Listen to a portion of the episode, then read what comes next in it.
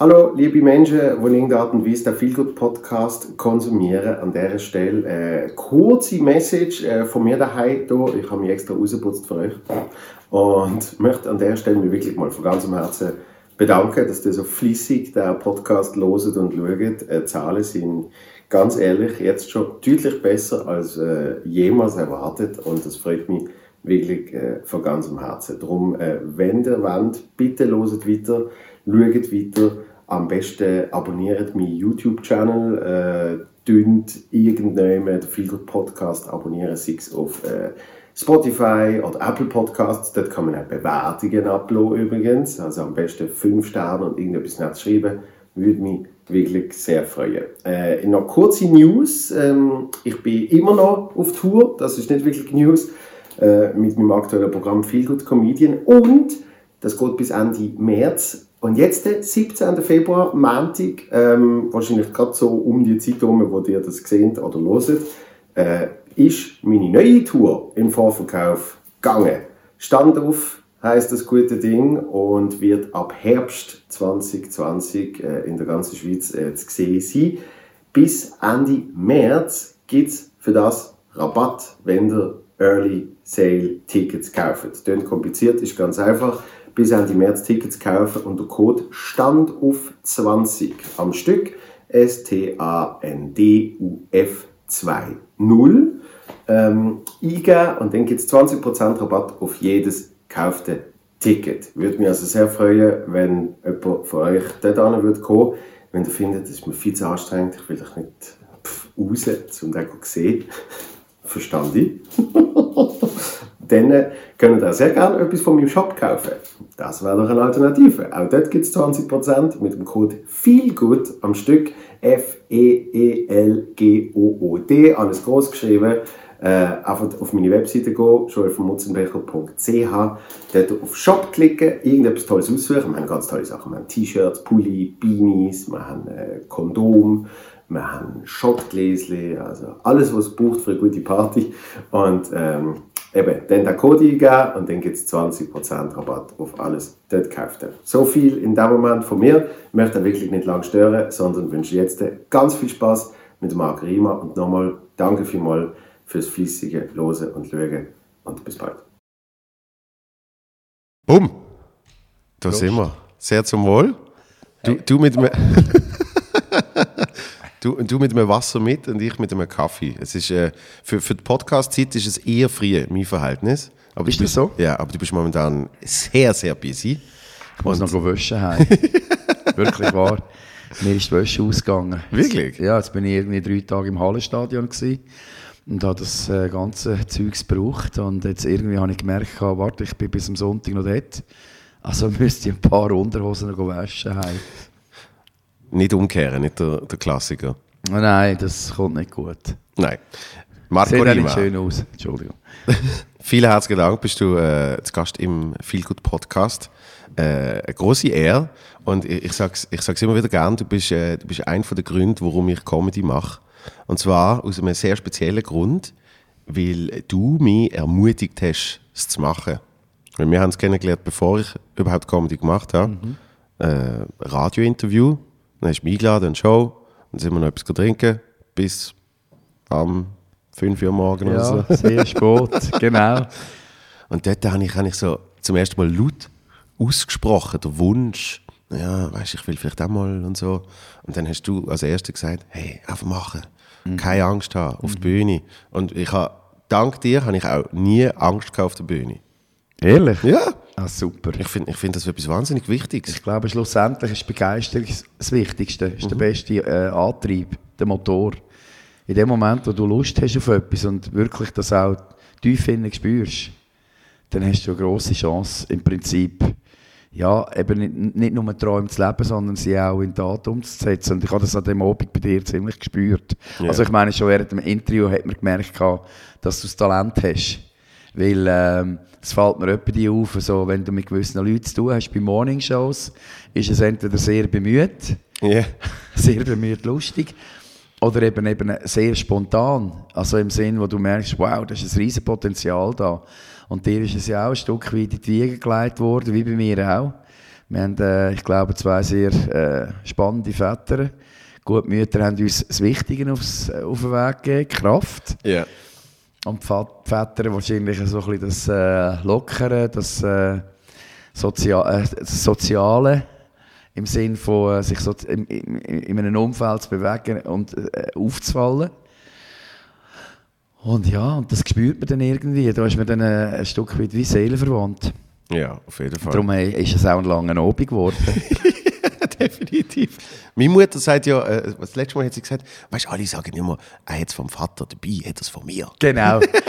es ist aber wirklich so, meine Mutter hat auch äh, immer gesagt, ja nein, du bist wieder Papi, weißt, äh, ich bin ja gar nicht aufgefallen. Dann habe ich immer gesagt, Mami, die, die, die Sache ist die, der Papi ist zwar immer so in den Raum reingekommen und hat ihn sofort gefüllt mit seinen Sprüchen und mit seinem Sein, aber wenn du gekommen bist, hat man gemerkt, dass du jetzt kommst. Ja. Weil du hast den Raum mit deiner Präsenz, mit deiner Art gefüllt und sie ist eine sehr äh, starke, stolze Frau und äh, auch wo sehr respekteinflößend ist, also im, im positiven Sinn. Es ist äh, eine sehr gut aussehende, tolle Frau gewesen, also auch heute noch, auch mit 81.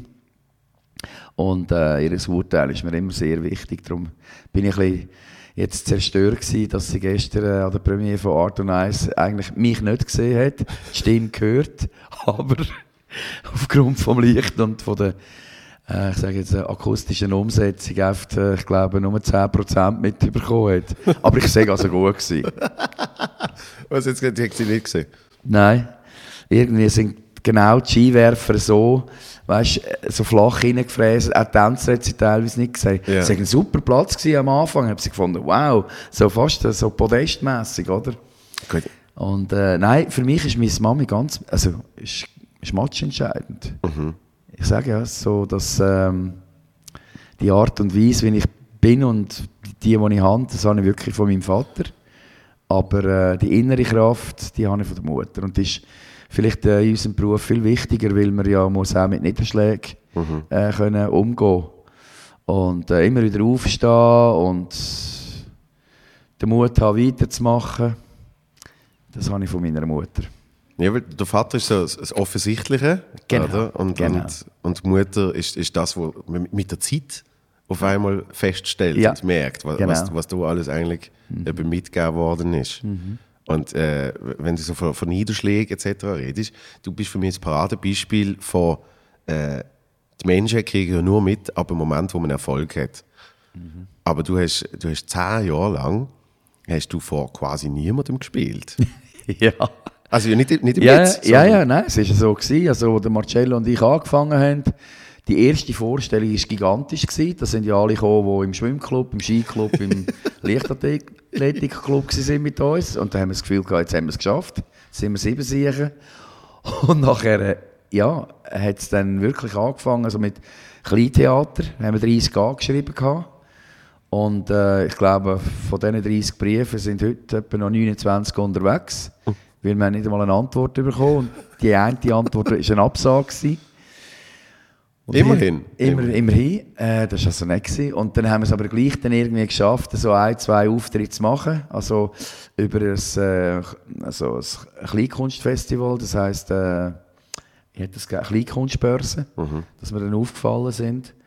Und dann haben wir ja vor sechs, sieben, acht Leuten gespielt, sind einmal am, am WC-Fenster gegangen und ach, da kommt einer, da kommt einer, nein, nein, nein, nein, geht weg, nein, geht durch. und das hat so seine Zeit gebraucht und so haben wir langsam, langsam dann unser, unser Publikum können uns erarbeiten, aber es war trotzdem eine super lässige Zeit. Gewesen.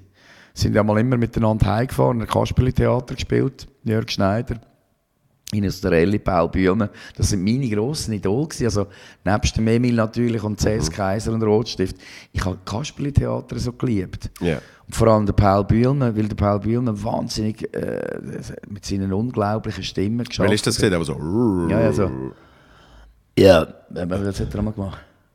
Ähm, dumm, dumm, wo bum, gulli, gulli, wo Ich bin der Häuptling Krambambuli. Oder, Ja, jetzt bin ich wieder einmal da, du kleine Scheibe. der hat so wirklich alle möglichen Dinge können anmachen, oder? Alle möglichen Stimmen. Der hat mich total beeindruckt. Und dann hat es irgendwie dann so nach sieben Jahren von einhängen und dann haben wir so den ersten Erfolg gehabt. Und dann ist das Schweizer Fernsehen dann so langsam gekommen. Hat es noch eine Abteilung gegeben unter dem Hans Mehringer, Kabarett-Szene Schweiz. Ah, Ja, und dann haben wir dürfen, äh, im Kleintheater mit in einem, in einem Gesamtprogramm auch zwei Nummern zum Besten geben. Der Zahnarzt. Und der ist dann so aufgefallen, eben, ich meine damals, ihr habt es viel schwieriger, finde ich. Man hat zwar viel mehr äh, Möglichkeiten mit Medien, aber damals hat es natürlich noch Schweizer Fernsehen gegeben, ARD, Ja. die ganz gut ins ZDF mitbekommen. Und wenn du etwas gemacht hast am Schweizer Fernsehen, hat das nachher das Land gewusst. Also ich sage jetzt mal Deutschschweiz, nicht Ja. äh, Pommes frites. Und äh, das hat schon massiv geholfen, dass dann die Leute auch gekommen sind, oder? Und dann die Hellstar noch, wo ich alles gesetzt habe. Ich setze alles, Frau, Kind und der Hund. Und dann haben wir den Durchbruch gehabt, effektiv. Aber die, die Zeit voraus, die war super. Gewesen. Ich will die nie mehr missen. hat man die in der, ich, ich weißt, wenn es mal nicht so läuft, dann romantisiere ich das extrem. Weil man eben so Geschichten hört und, und immer so denkt, ja, weißt du, irgendwann, vielleicht hocke ich mal in einer geilen Hütte und sage, oh, weißt du noch, hä? weißt du noch, wenn ich da in der Basenkammer und Zeugs. Und ich, ich, ich mache das aber aufgrund eben von der Geschichten, die ich, die ich von euch höre, romantisiere ich das, weil ich so finde, ah, das gehört dazu. Hast du es in dem Moment auch wirklich so geil gefunden oder ist es dann eher so nachträglich, wo man sagt, es ist wie so ein Skilager? Im Moment ist es scheiße und dann nach einer Woche drauf findest du, oh, das ist eigentlich schon toll gewesen. Das, das äh, kann durchaus sein. Das ist äh, durchaus möglich. Wobei ich muss sagen, also man ist natürlich immer ein bisschen enttäuscht gewesen, wenn nicht viele Zuschauer gekommen sind. Ja. Aber die Übung, ich, ich mag mich an einen Abend erinnern, das war in Aarau, gewesen, ah, wie hat das Kleintheater geheissen? Tuchlaubi. Ja, gibt es immer noch. Tuchlaubi, da haben wir vielleicht etwa zwölf Leute gehabt. Und nach der Vorstellung, und das haben wir noch viel gemacht, mit den wenigen Zuschauern, die wir hatten, sind wir nachher ein, ein, ein Glas essen oder irgendetwas trinken. und damals haben wir denen gesagt, von den, von, den- von diesen äh, Zuschauern in Tuchlaubi, wir machen Stichwort Bananensplit ab. Und sie sind für immer und ewig eingeladen. Egal, wo wir spielen oder wo wir sind. Ja. Sie können einfach an die Obikasse kommen und sagen, Bananensplit. Und heute noch kommen hin und wieder Leute, die sagen, Bananensplit. Und dann äh, werden sie reingelassen. Jetzt natürlich mit dem Verraten von dem Stichwort muss ich Stichwort wechseln. Nein, aber und das sind natürlich irrsinnige, weißt, irrsinnige Erlebnisse. Irrsinnige Erlebnisse, wo und, und, und darum glaube ich auch, ist es nicht nur das Romantisieren, sondern es ist wirklich auch eine coole Zeit gewesen, so wie meine erste Wohnung cool war und Ja. Man hat kaum Kohle gehabt, aber irgendwie hat man gleich gut gelebt. Und man hat so die letzten vier Tage irgendwie sich überlegt, wie, wie bringe ich den Monat noch um, bis irgendwie wieder Kohle reinkommt. Ich habe eine Aushilfe gegeben als, als Lehrer. Und das hat immer alles so knapp gelangt, aber es war super gewesen, trotzdem. Also, und vielleicht darum auch, auch die Freude, äh, dass es dann irgendwie funktioniert hat, weil natürlich habe ich immer daran geschafft oder dafür geschafft, dass wir dann mal bekannt sind und dass man mal die Häuser füllt und dann richtig kann davon leben und äh, das ist mitunter auch ein Grund, warum dass ich kein Problem habe, wenn Leute um ein Autogramm bitten oder äh, ja, dann bleibt man halt kurz stehen, für, weil auf das hat man hingeschafft. Ja. Und ähm, ich habe mal ein lustiges Erlebnis gehabt mit dem Robbie Williams. Äh, der war damals in der Schweiz, in Zermatt. Und der glaube ich, so einen guten Skilehrer gehabt.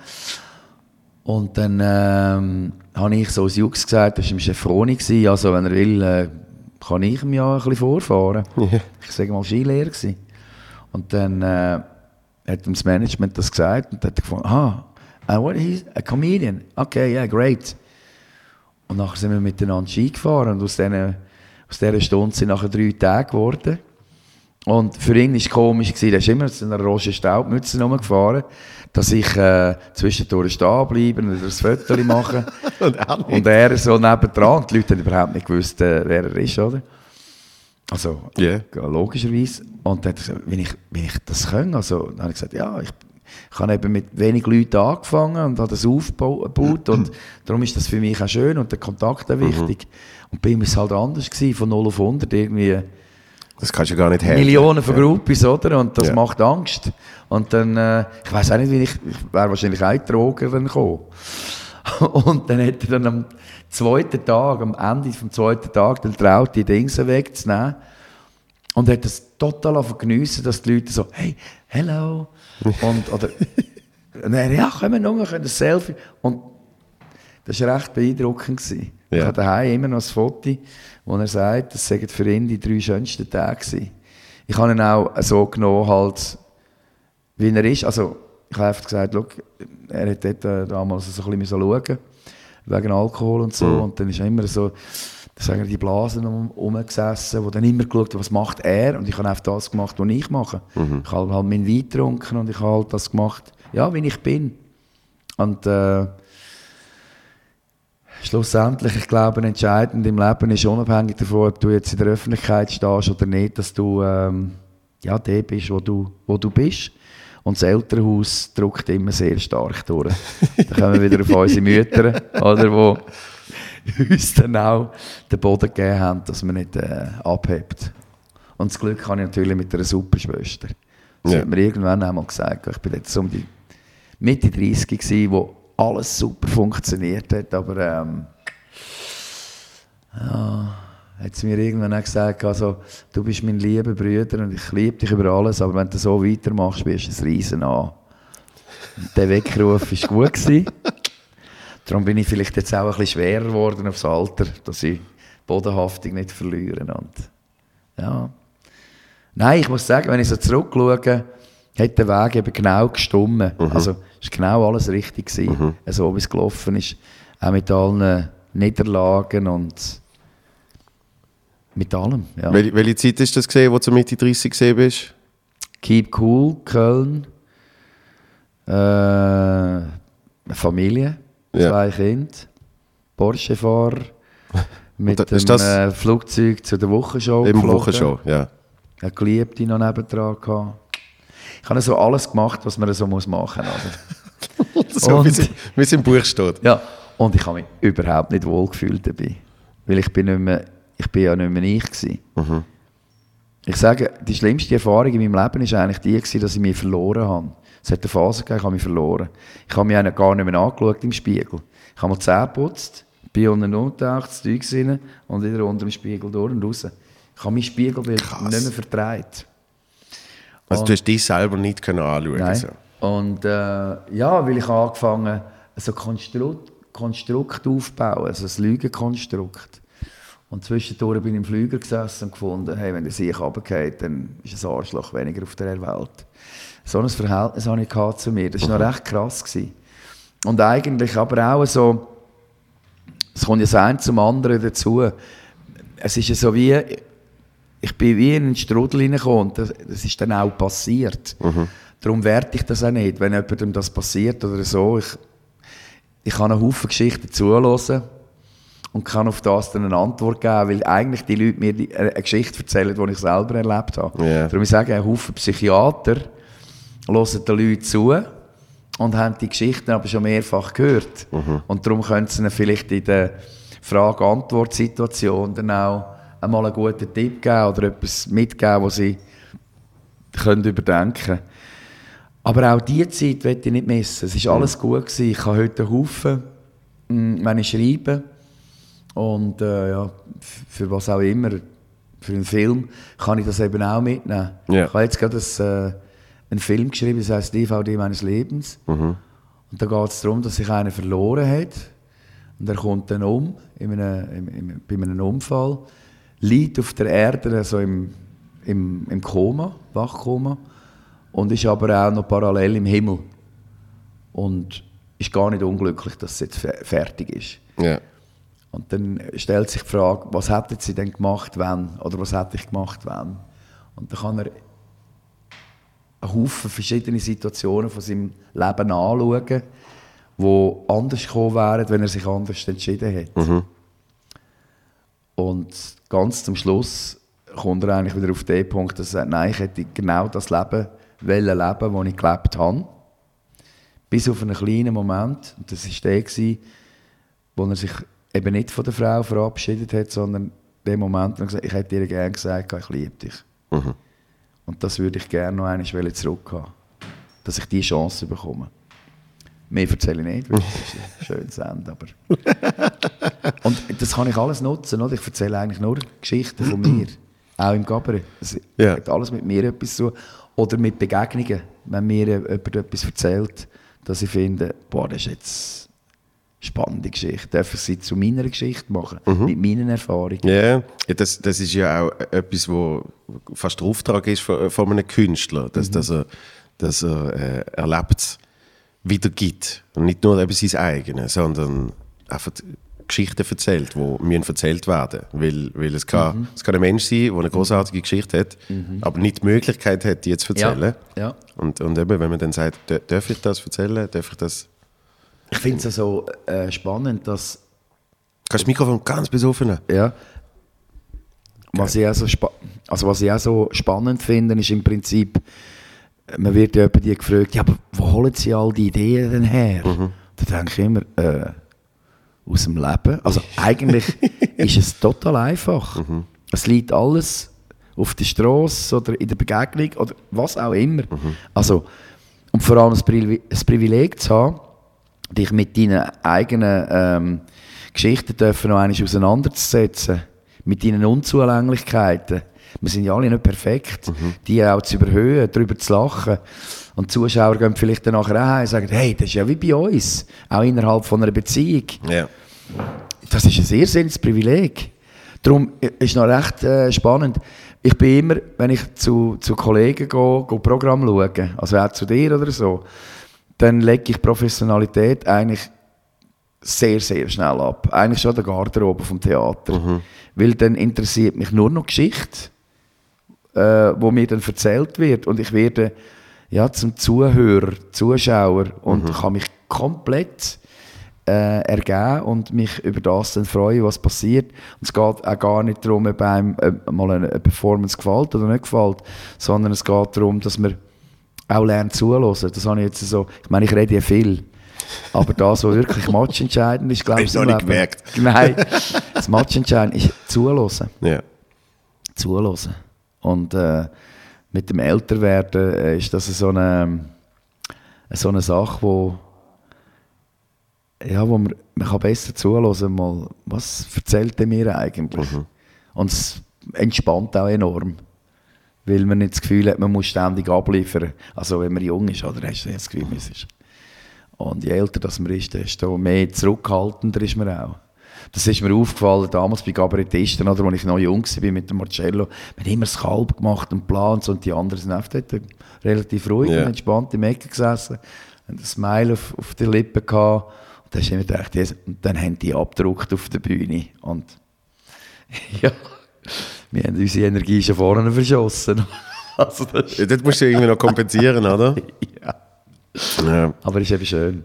Ich habe es in diesem Podcast schon mal erzählt, das ist ja für mich einer der schlimmsten Übungen, gewesen, wo du bist, äh, mir schauen. Nein. Doch! Das Luzern, im Ja. Stadtkeller? Ja. Super ich, nein, ich habe es super Ich habe gefunden. ich hab, wirklich, es hat, ja, es hat wenig Leute gehabt und die erste Hälfte ist nicht gelaufen und ich so, nein, und der Marco ist da, oh mein Gott. Und die zweite Hälfte habe ich es irgendwie noch so ein bisschen rumgekriegt, aber also für mich ist, für mich ist es recht eine nervenaufreibende Aber Geschichte. weißt du was, das ist so interessant, dass, Ja. weil in meiner Erinnerung ist das überhaupt nicht so. Ich glaube, das ist die Empfindung, die man selber auch hat. Hundertprozentig. Sitzt jemand drin, wo man, wo man mag und man will ihm zeigen, was man drauf hat. Bei mir ist es komplett übergekommen. Ich habe auch nicht gefunden, dass, dass es nicht, nicht gut besucht war. Ähm, klar, es hätte noch vielleicht ein paar, paar Leute mehr dürfen, aber es ist eigentlich ich weiss, es hat einen super Frauentisch gehabt, mit dem hast du nachher auch noch gearbeitet. Und, Ja, äh, stimmt, die, die, sind, die sind das war abgegangen. super. Gewesen. Ja. Ich, ich habe mich köstlich amüsiert an dem Abend. Es war super. Gewesen. Ja. Und erst danach natürlich wieder, oder?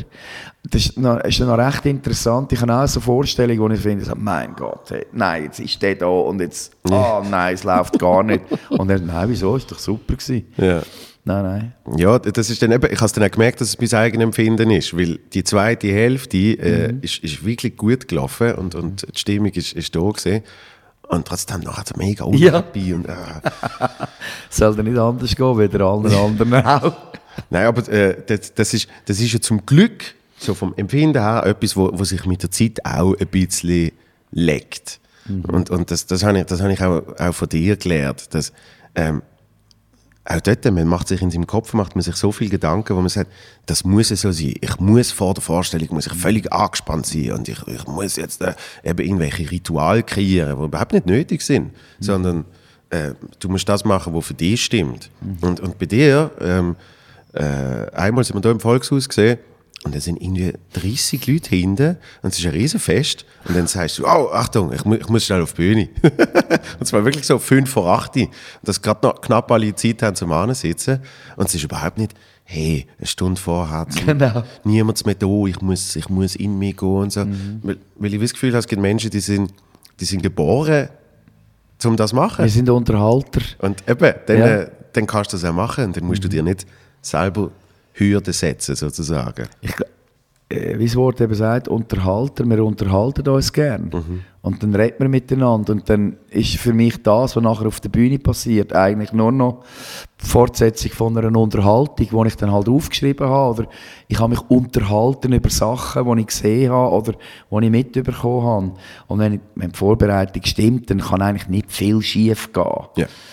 Äh, klar, ich äh, bei einer Premiere spüre ich gewisse Anspannung, weil es ist ja dann doch viel Holz, wenn man so zweieinhalb Stunden draußen steht. Und aber auf der anderen Seite, ja, ich finde das noch recht spannend. Eben hat so jeder seine eigenen Ritual oder er braucht vielleicht eine Stunde, wo er äh, Ruhe. Ich, ich Gott sei Dank nicht. Ja. Es gibt, gibt Künstler, denen ist Konzerte schlecht. Dann würde ich eigentlich mit dem Beruf aufhören. Denkst du das auch immer? Ja, ich, ja. Ich, ich denke, wenn ich, wenn ich so Menschen sehe, denke ich, wo, warum machst du das?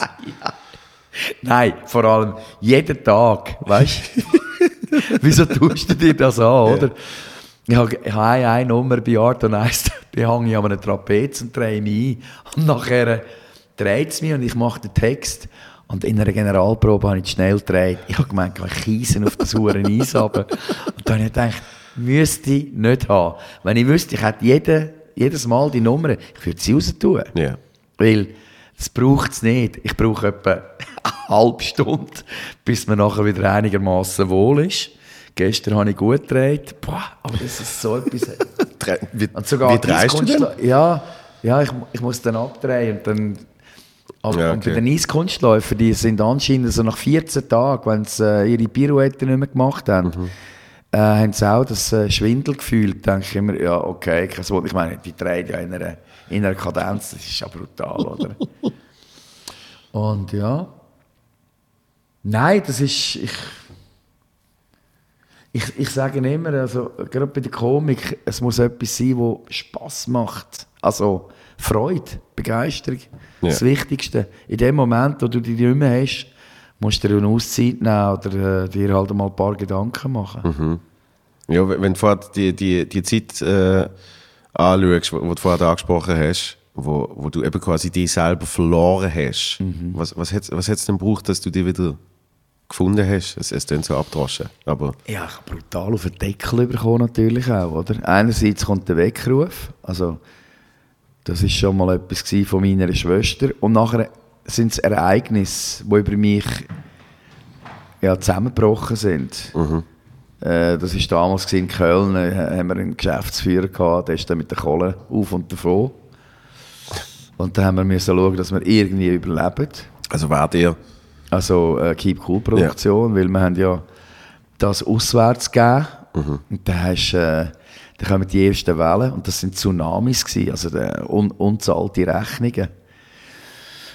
Und da habe ich mal meinen Vermögensteil, ich habe den anderen Teil Gott sei Dank meiner Frau gegeben, habe ich dann mal aufgebraucht.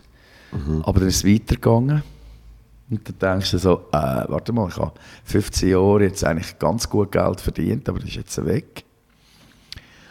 Und dann äh, bei der Wochenschau ist es zwar gut gelaufen, aber die haben mich dann nicht angemeldet. Gehabt.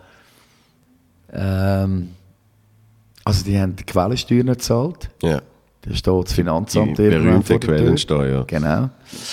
Dann äh, habe ich eine McDonalds-Werbung abgesagt. Ich hätte die Kohle wirklich können brauchen aber die haben damals keine Sozialabgaben äh, für ihre Angestellten. Und gesagt, das mache ich nicht. Für so ein Unternehmen mache ich keine Werbung. Mhm. Huhu war stolz, gewesen, aber ja, so Held. Und dann ist das Management verrückt worden. Dann haben die.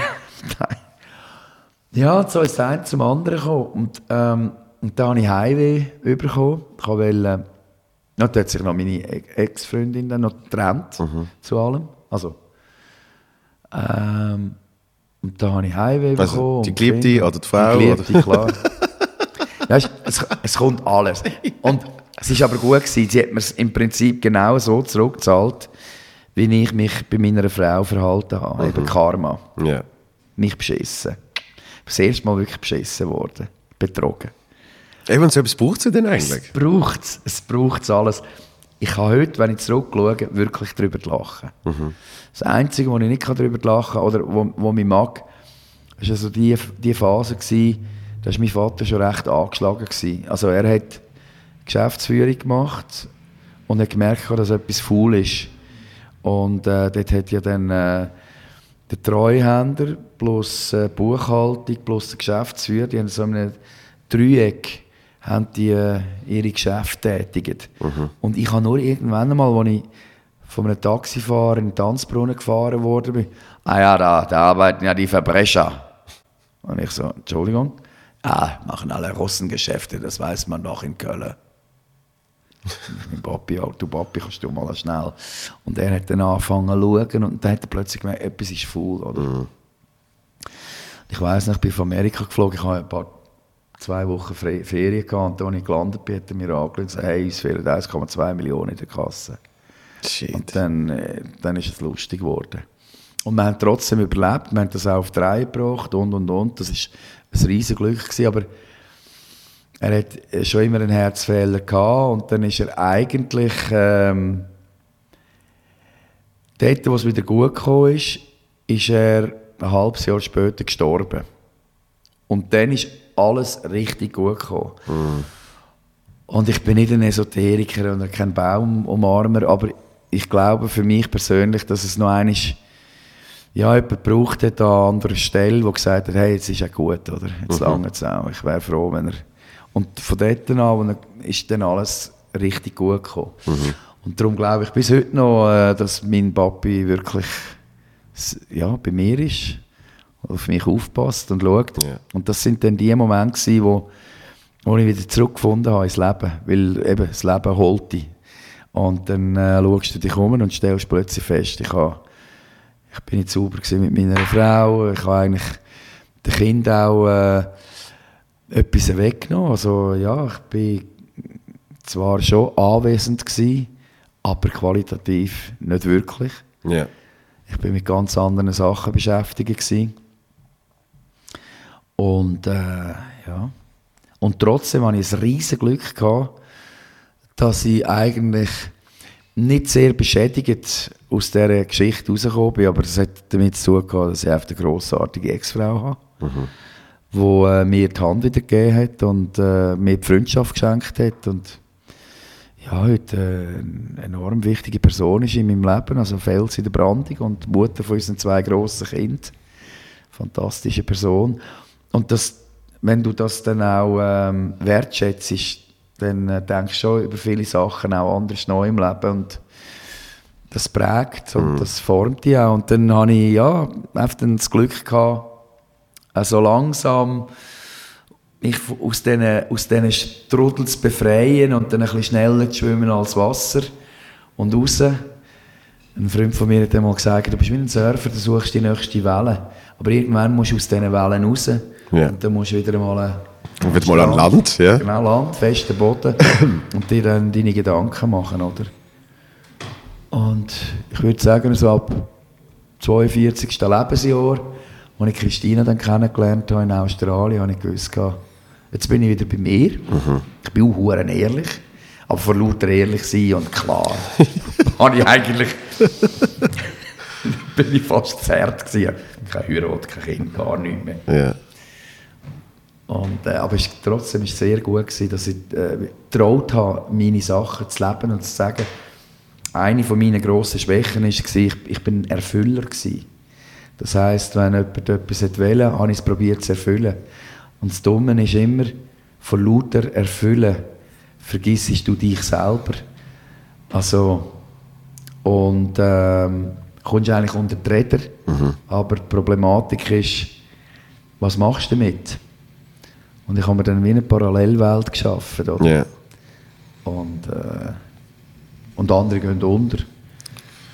Ich, ich finde das so faszinierend, ähm, wenn, wenn du eben aus der Ferne schaust, da, da, da hast du einen, äh, Wochenshow, es geht ab wie Sau. Und, und Menschen haben ja automatisch haben sie immer das Gefühl, ähm, erfolgreich, eh alles gut. Und, und, und, und bei dir ist das so ein krasser Gegensatz gesehen äh, äh, zu dieser Zeit. Und, und dass man das Sein und Schein. Eben, dass, dass, dass man nicht, äh, wie will ich sagen, da, da hast du ja konstant Angst, dass das irgendwie auffliegt. Ja klar. In der heutigen Zeit ist es noch schwieriger, Ja. oder? Ich meine, wir haben noch eine Zeit dürfen erleben, wo es ja noch nicht über die sozialen Medien gegangen.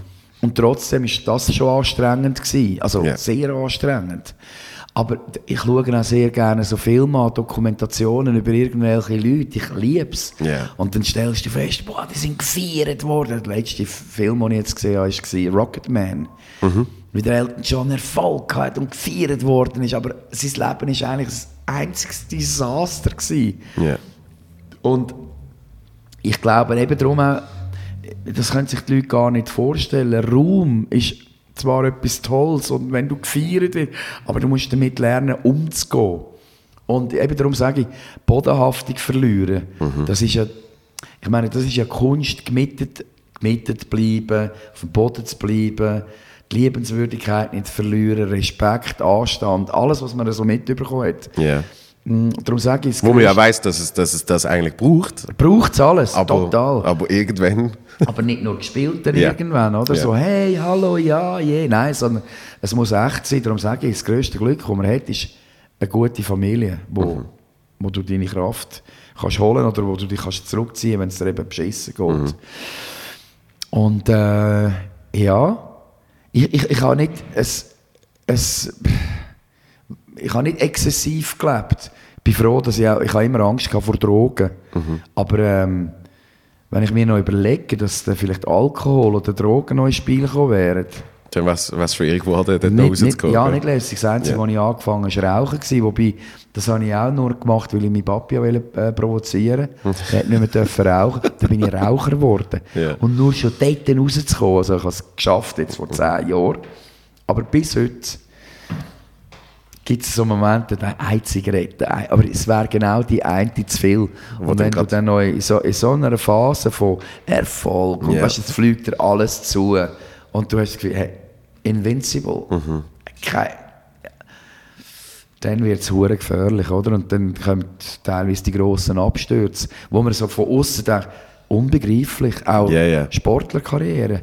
Leute, die grosse Sportler waren und plötzlich komplett abstürzen. Ja. Und ich dachte, wieso? Ist doch alles gut gewesen bei dem. Ja, und, und was, was sicher auch nicht hilft, ist, ist äh, also ich weiß nicht, wie es- äh, wie es damals gesehen ist, aber so die, die deutsche Kultur mit, mit Ruhm und, und Bekanntheit, äh, die haben ja nochmal ein bisschen eine andere Handhabung.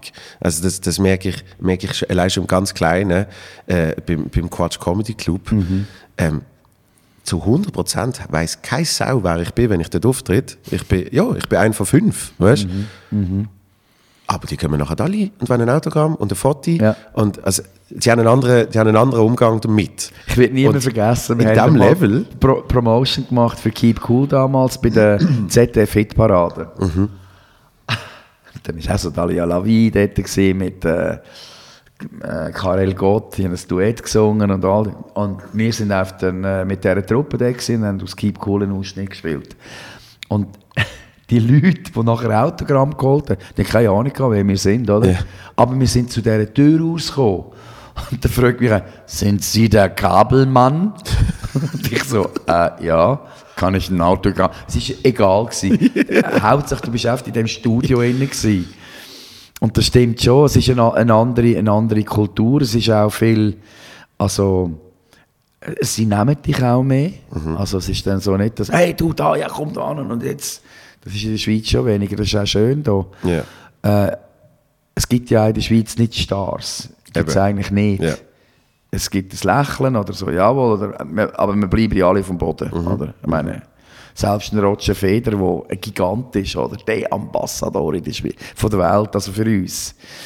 Äh, selbst, ich glaube auch er kann relativ gemütlich äh, im, im Zeug umeinander laufen. Und ich meine, wenn ein er, Jahren ist der an der Basler Fasnacht. Genau. So. Und wenn er würde, ähm, ja, so, sich wie einen Star geben, so, Boris Becker habe ich erlebt in äh, München, äh, das, das kommt dir nicht gut. Also, das würden die Leute äh, nicht lässig finden. Ja.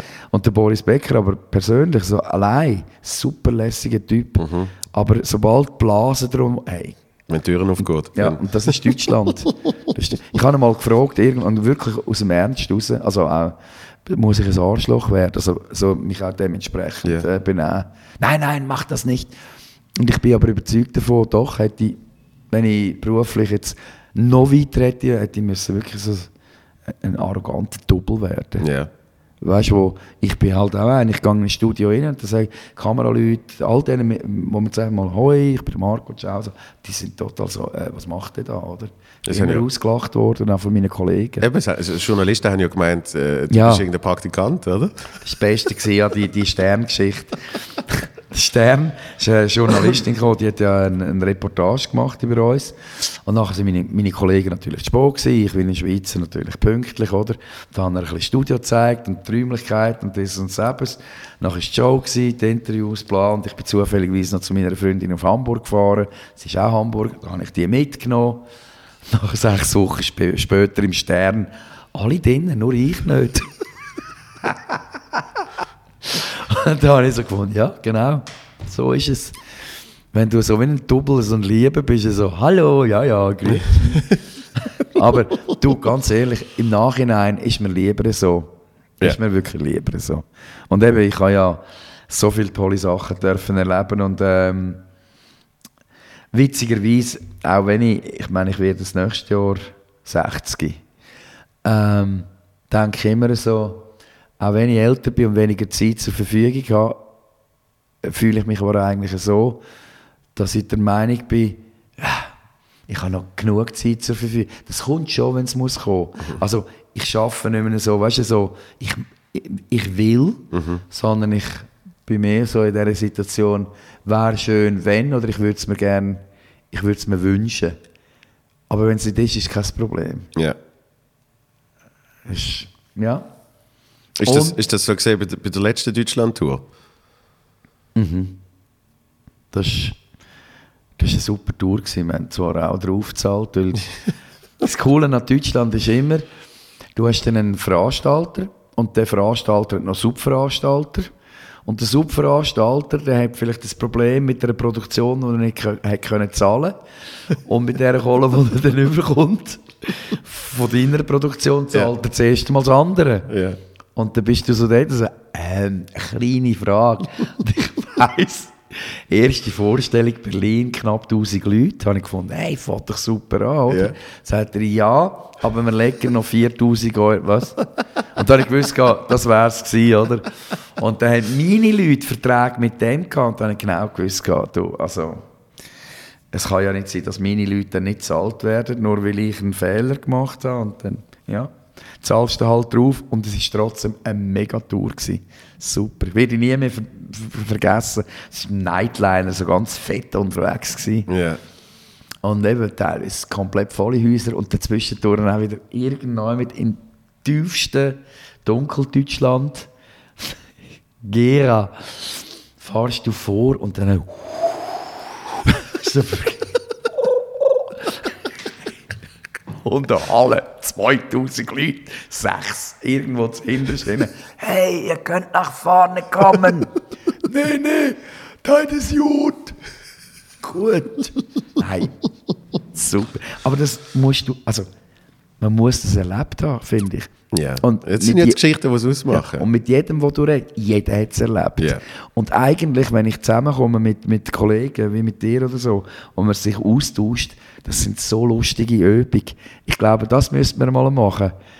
Also ein, ein Tisch und jeder erzählt seine schlimmsten Erlebnisse, weißt du so. es ist- hey, da lachst du jetzt tot. Aber das, weißt, in, in meinem Kopf ist es ja schon so weit, dass wenn ich, wenn ich äh, äh, mal äh, eben so einen schlimmen Auftritt habe, der Komiker denkt ja, das geht ja dann nicht einmal darum, erzähle ich das jemals mit Publikum, sondern in dem Moment denke ich, ah, ich kann es kaum erwarten, das meinen Kollegen zu erzählen. Ja, sicher. Weil die Seichen in die Hose, wenn ich denen Ja, das sicher. erzähle. Das ist wie, wie wo du mir die, die, die äh, Peter Maffei-Geschichte erzählt hast. Ach ja. Eine blöde Bemerkung, oder?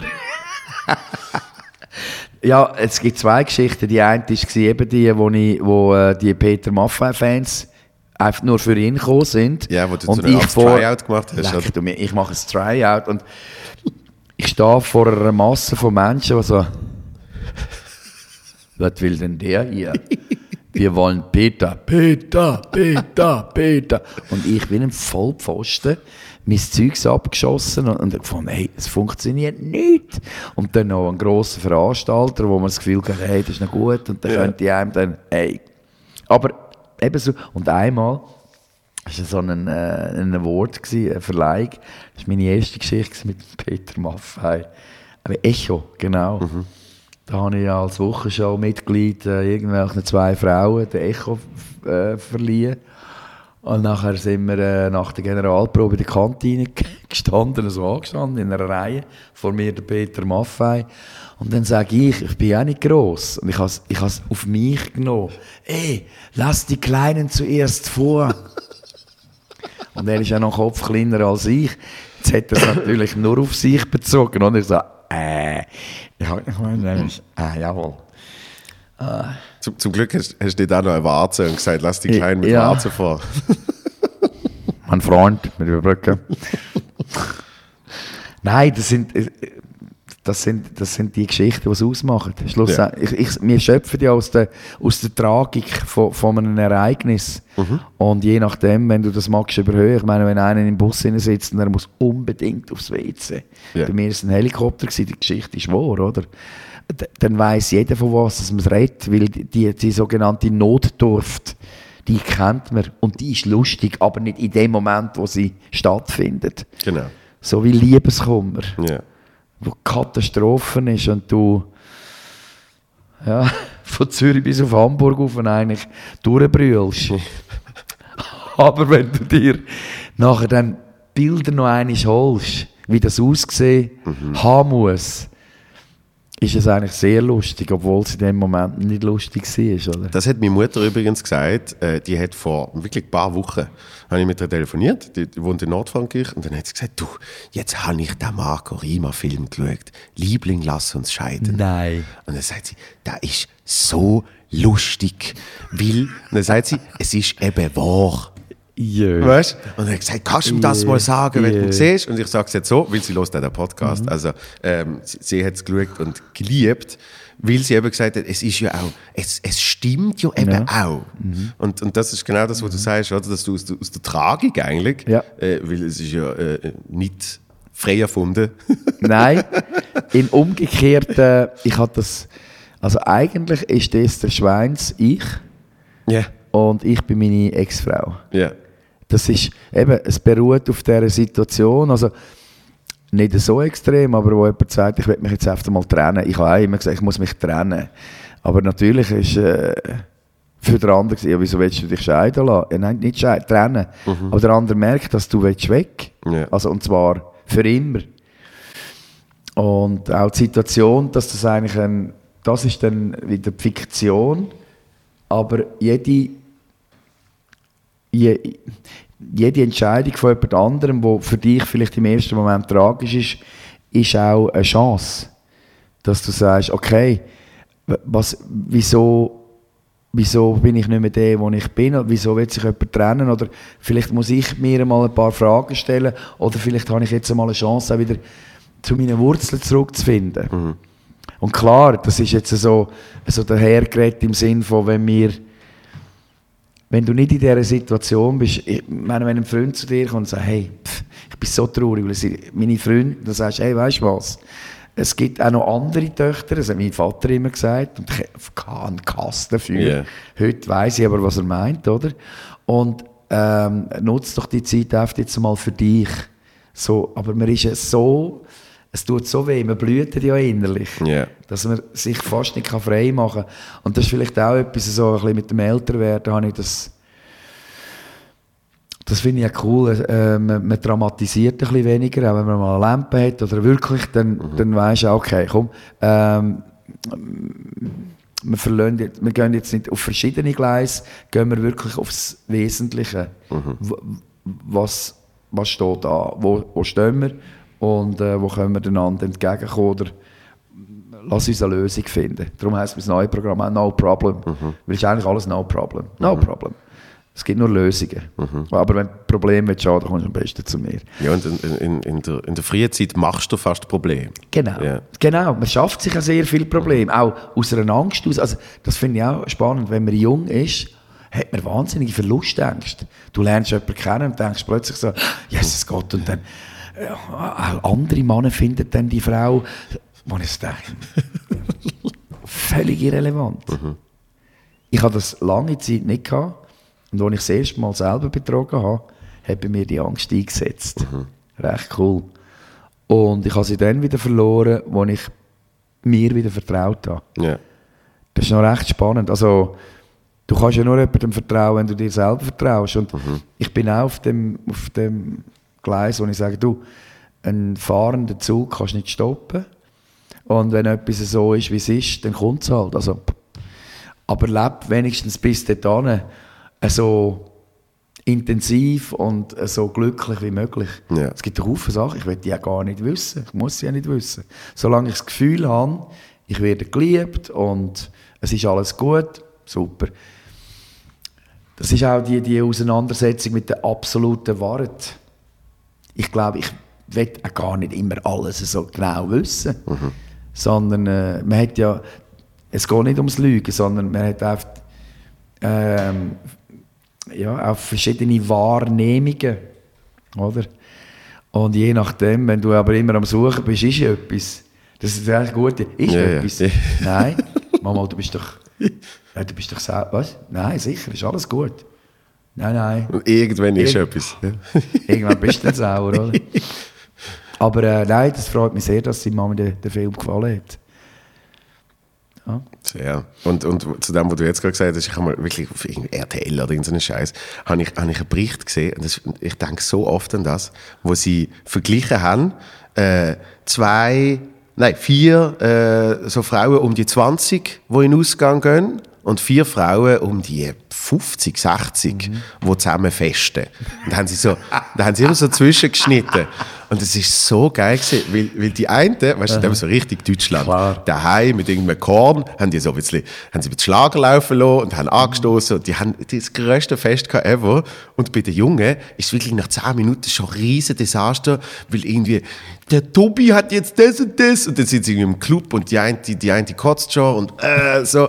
Und dann denkst du wirklich, ey, es, es, es gibt so viele Leute, die ihm sagen, ah, ich will immer jung sein und so. Also, allein, ich bin noch nicht so alt, ich bin 32, aber wenn ich so etwas sehe, denke Ja. ich so, oh mein Ja. Gott, auf keinen Fall. Das ist so lustig jetzt im, äh, heute Morgen, wo wir gemörgelt haben, mh, sind, habe ich mit drei von der Band äh, äh, ähm, zum Morgen gegessen und die sind alle so um die Mitte 40. Und eben, ich bin jetzt 59 jetzt, äh, und wieder 60.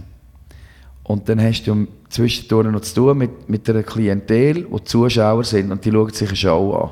Und natürlich muss ich auch sagen, also perspektierlich sage ich es mal, als Mann, es hat richtig geschossen drunter. oder? So wirklich so, wow. Also unglaublich, unglaublich. Schöne Frauen, wahnsinnige Körper, unglaublich. Für mich aber vom Gefühl her sind das alles meine Töchter. Und eigentlich schon, schon weiter weg. Und für, für, für andere ist es, hey, wie kannst du eigentlich nur um so viele tolle Frauen, scha- und ich sage, ähm, wie die älteren Damen, die hinaus, ich habe einfach Freude. Ja. Ich schaue es anders an. Das ist eine andere Wahrnehmung. Ja. Ich finde es schön, dass sie mir den Rollator äh, hinten anrollen oder mir Krücken geben. Es ist eine ganz, ich, eine ganz andere Empfindung, aber ich muss auch ganz ehrlich sagen, wäre ich eben 35 gewesen. Gefährlich. Also ich weiß auch nicht. Äh, nicht gut, oder? ja. Aber ei- eben Drama. Es wär, und das geniesse ich im Moment so. dass äh, in gewissen Bereichen mein Leben kein Drama mehr ist. Äh, das ist schon noch recht les. Und dann kannst du eben auch so festen. Meine Schwester ist auch grossartig, oder? Die ist ja nur anderthalb Jahre jünger wie ich. Und mit ihren Kolleginnen, das macht so Spaß Ja. die feiern und festen und sind gut drauf und es ist lustig.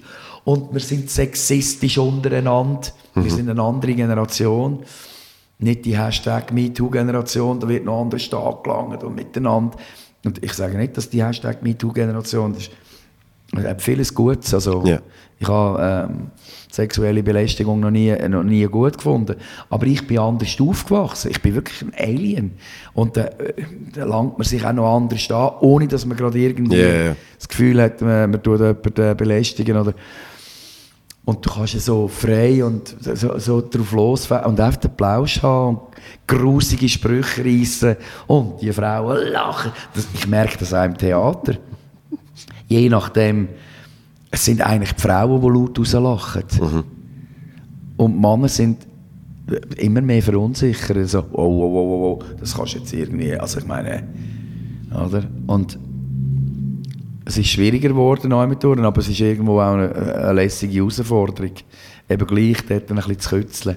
Das finde ich eben auch, das, das finde ich momentan das Spannende, weil, Mhm. weil äh, haben wir auch schon in diesem Podcast besprochen, es ist, es ist ja eigentlich für, für den Humor und für Comedy ist es ja nie gut, wenn es keine Grenzen mehr gibt. Mhm. Weil, weil eben, dann hast du ja nichts mehr zum Ausloten. Und es ist eigentlich, eigentlich schön, dass jetzt wieder Grenzen kreiert werden, Ja. wo man dann sagt, Kreiert. Genau, wo man dann sagt, ah, wenn man es wenn man es dort, äh, dort ane schafft, Mhm. dann, äh, wie, früher ist immer eben, äh, Religion ist immer gesehen, oder? Ja. Oh, so, und jetzt, jetzt hast du auf die neue Grenze, wo du sagst, ah, wenn man es wenn man es dort irgendwie ankriegt. Und, spannend ist ja, dass Frauen, also ich sage jetzt mal einen Hazel Brucker oder einen äh, Kebekus, Mhm. ich meine, die hauen dir so auf, auf die Kacke. Ja, wo wir als Mann so denken, wow, wow, wow, also Mhm. das könnten wir, aber natürlich kann sie als Frau kann ganz anders darüber reden oder was auch immer, oder? Ja. Oder ein Felix Lobrecht, das habe ich jetzt auch spannend gefunden. Der ist zwischendurch auch relativ heftig unterwegs. Ja. Aber der grösste Shitstorm hat er ja jetzt erlebt wegen dieser Affengeschichte. Habe ich auch wieder spannend gefunden. was ist Hat da für ja, Geschichte gesehen? Er hat irgendwie gefunden, Affen brennen besonders gut. Ja. Nachdem im, im Zoo natürlich die Tiere ums Leben gekommen sind. Ja. Und das ist noch recht interessant. Bei Tieren hört es viel schneller auf, Ja, ja. wieder ein Haufen andere Sachen. Also über Kätzchen und Büsi musst du recht aufpassen. Äh, da sind die Leute teilweise also sehr extrem. Ja, es ist, es ist, es ist spannend, wie lustigerweise, das merkst du sicher, das merkst du sicher auch oft, wie in einem Publikum die Menschen innerhalb von Sekundenbruchteilen alle gemeinsam entscheiden. Geht das jetzt oder geht das nicht? Ja. Und irgendwie die Energie, die steckt sich gegenseitig an. Und das ist, äh, wir haben, wir haben den Roast gemacht, Roast of Victor Jacobo. Ah, okay. Und das ist, äh, das ist der, der, der Renato Kaiser ist dabei gewesen, Gabriel Vetter, der Büssi jetzt moderiert, äh, Patti Basler, Devil und ich. Und wir haben, das- wir haben den Jacobo gerostet. Aber natürlich auch noch andere Leute. Und, und am Anfang ist also auch alle anderen, die dabei gewesen sind. Und am Anfang ist es einfach mal darum gegangen, das Level quasi festzulegen. Ja. Das wirklich, du gehst hart rein, es hat wirklich sehr, sehr harte Jokes gehabt. Und du hast gemerkt, wie das ganze Publikum sich darauf eingeladen hat. Das ganze Casino-Theater ist dabei gewesen. Außer konstant, hat vielleicht fünf oder sechs Sprüche gegeben. Der Büssi und seine Krankheit. Dort ist wirklich Ja. vorbei. Und er hat mega gelacht und hat Ja, klar. es auch quasi fast verlangt. Er gesagt, Ja. also, Gehört dazu. eben, Schafft kei- er damit, oder? Mhm. kei- Keine, keine Grenzen dort setzen. Aber das Publikum hat in dem Moment gemeinsam entschieden, nein, das ist, das ist Spannend, was du, was du sagst, eben, de- dass das Publikum wie, wie ein Eis plötzlich zusammen Ja. Ich, ich habe mir schon manchmal überlegt, es ist ja eigentlich eine Liebesbeziehung, die du herstellst. Mhm. Entweder äh, springt der Funken oder nicht. Und du, hast dann nachher, du, du redest mit einer Sprache zu einer Person, obwohl es ein paar hundert sind. Aber es ist ein Kollektiv. Ja. Es ist ein Kollektiv. Und mit einer Bemerkung kannst du auch viel schliessen. Ja. Oder musst, musst die ganze Stimmung drauf holen. Wie wenn du mit einer Partnerin redest, wo ein, Fehl, also ein falscher Spruch und der Abend ist gelaufen, oder? Und du merkst ja gerade, du merkst in dem Moment. Ja. Und Und es ist, es ist ja auch psychologisch irgendwie, dass, dass der Mensch sich viel mehr dann auf, auf etwas Negatives behaftet. Also das ist eben, Stimmt. du kannst, du kannst eine Stunde, kannst du sensationell spielen und dann passiert etwas. Ja. Ein Einspruch oder so und dann musst du sie gerade zurückholen. mir mal passiert. Das ganze, meine schlimmste Geschichte war eigentlich, ich habe in St. Gallen gespielt, also in Gossa, im Fürstenlandsaal. Und habe einen Freund grüßen, so im Spiel, indirekt. Ja. Weißt du, so innerhalb von der Nummern, super intelligent noch eingeflochten. Und sagen, ja, der Franz-Peter Rüdisüli, er fliegt ja Swissair. Ich meine, wer fliegt schon Cross? Und in dem Moment, als ich Cross wenn du, Ja. ist mir ein Tag vorher ist Cross Air runter, Ah, in scheiße. Bassersdorf. Ja. Hey. Das sind so die, die ewigen Sekunden, wo du das Gefühl hast, das Leben bleibt stehen. So, Ja. wo ist das Loch, wo ich kann verschwinden hey. Und ich habe keine Ahnung, wie ich wieder rausgekommen bin. Bis heute noch. Das ist für mich wie so ein, ein Moment, wo das Leben still... Also, So ein Vakuum. leck du mir. Boah. Oder auch, äh, was auch interessant, Männer kannst du gut fertig machen, aber ein dummer Spruch gegenüber einer Frau. Es ist schon noch, ich finde das recht spannend, ja. Wir bewegen uns eigentlich wirklich auf sehr dünnem Eis. Also, du hast eben einerseits eine Verantwortung und andererseits sage ich aber auch, und das ist das, was mich dann ein bisschen ermüdet, äh, wenn sie immer wiederholen, so, ja, aber jetzt ist er schon wieder, ja, aber jetzt macht er wieder. Und ich so, hey, Ja. ganz ehrlich, also, wenn du jetzt das dritte Mal kommst, schauen und noch nicht gemerkt hast, dass ich zwischendurch auch mal unter die Gürtellinie gehe oder Themen aufgreife, Religion oder was auch Ja. immer, wo dir wirklich, bleib doch daheim oder gang etwas anderes besuchen. Aber Ja. Wieso, wieso tust du dir das an? Also wieso tust du dir mich an? Also, vor allem versiechst du vielleicht sogar noch deinem Partner den Abend, das siehst du ja manchmal auch, so die Frau Freude hat, das sind ja glaube ich so etwa 70 oder 80 Prozent von der, von der Klientel. Die Frauen bestimmen, dass man ins Theater geht. Und da sitzt der daneben so, und denkst, hey, weißt du was, sie wäre gescheiter mit einer Kollegin gegangen oder was auch immer, aber äh, ja, macht irgendwie wie keine Freude, oder? Und äh, ja. Ja, das ist, ist ja oft eben die, Erwartungshaltung. Ähm, es, es ist ja ganz spannend, wie äh, Menschen können, frag mich nicht, können äh, ein dramatisches Theaterstück schauen und sagen, ja, weißt ich hätte jetzt gerne eine leichte Komödie gehabt. Ja. Und, und äh, bei, dir habe ich schon oft festgestellt, äh, du, musst, du musst zum Beispiel mega oft die rechtfertigen, warum du nicht politisch bist. Oder Hm. Ja, ja. Äh, warum eben, warum äh, äh, äh, derbe? Wo auch immer noch die Frage ist, was, was ist überhaupt derb, was ist unter der Gürtellinie, weil, weil zum Beispiel die Amerikaner eine völlig andere Definition Klar. haben zu dem. Das ist äh, Clean Comedy, wird trotzdem geflucht und es geht trotzdem um, um Sex, aber es ist, es ist ein bisschen anders erzählt. Ja. Und, äh, leider, nur weil es blumiger umschrieben ist, denke ich, äh, ist noch faszinierend. Und bei uns, wenn, wenn du, du kannst das Thema extrem sanft behandeln und es heißt dann trotzdem unter der Das Gürtellinie. ist auch interessant. Du kannst, ich glaube, theoretisch könnte ich ein Programm spielen, oder auch du, wo wir nicht einmal unter die Gürtellinie gehen und dann vielleicht in der Zugabe aber etwas machen Ja, und das bleibt haften. ja, Das wäre es gewesen. ja, ja, ja. Und ich glaube, hättest können, ein poetisches Programm, das interessiert gar niemand mehr. Und ich denke auch mit Liebe, äh, mit, äh, bei mir gibt es ja Lieder und Liebeserklärungen über Lieder oder was auch immer. Das zählt alles gar nicht mehr. Ja. Ich denke immer, ja, ist denn wirklich das Programm? Aber es spielt keine Rolle. Ich habe es so lustig gefunden. Gestern ist einer gekommen, auch ein Journalist, ich habe keine Ahnung, was, der sagt, er, weißt, du bist wirklich begabt. Merci. Und ähm, ja, das ist auch auf dem Weg, aber ich glaube, gell, du hast dich noch nicht gefunden. Bitte? Ja, weil das lange ja noch nicht, aber dann habe ich gesagt, okay, ja, ich bin, natürlich bin ich immer am Suchen, nur ich habe jetzt innerhalb von dieser Show, ich meine, Joe ist der Star und nicht ich, ich bin ja eigentlich der Confrancier, der Moderator, eine Figur Also was meinst du jetzt genau? Was hätte ich sollen anders machen? Also würde mich jetzt gleich noch interessieren.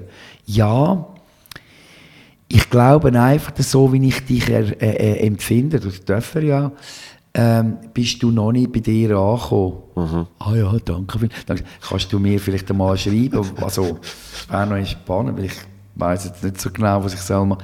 Und dann denke ich immer so, die das äh, spannende Ansprüche, die die Leute manchmal an einem haben, wo ich auch denke, ich weiß auch nicht, also in meinem Alter möchte ich sowieso zwischendurch auch noch anders spielen. Also, es muss nicht immer lustig sein. Ja.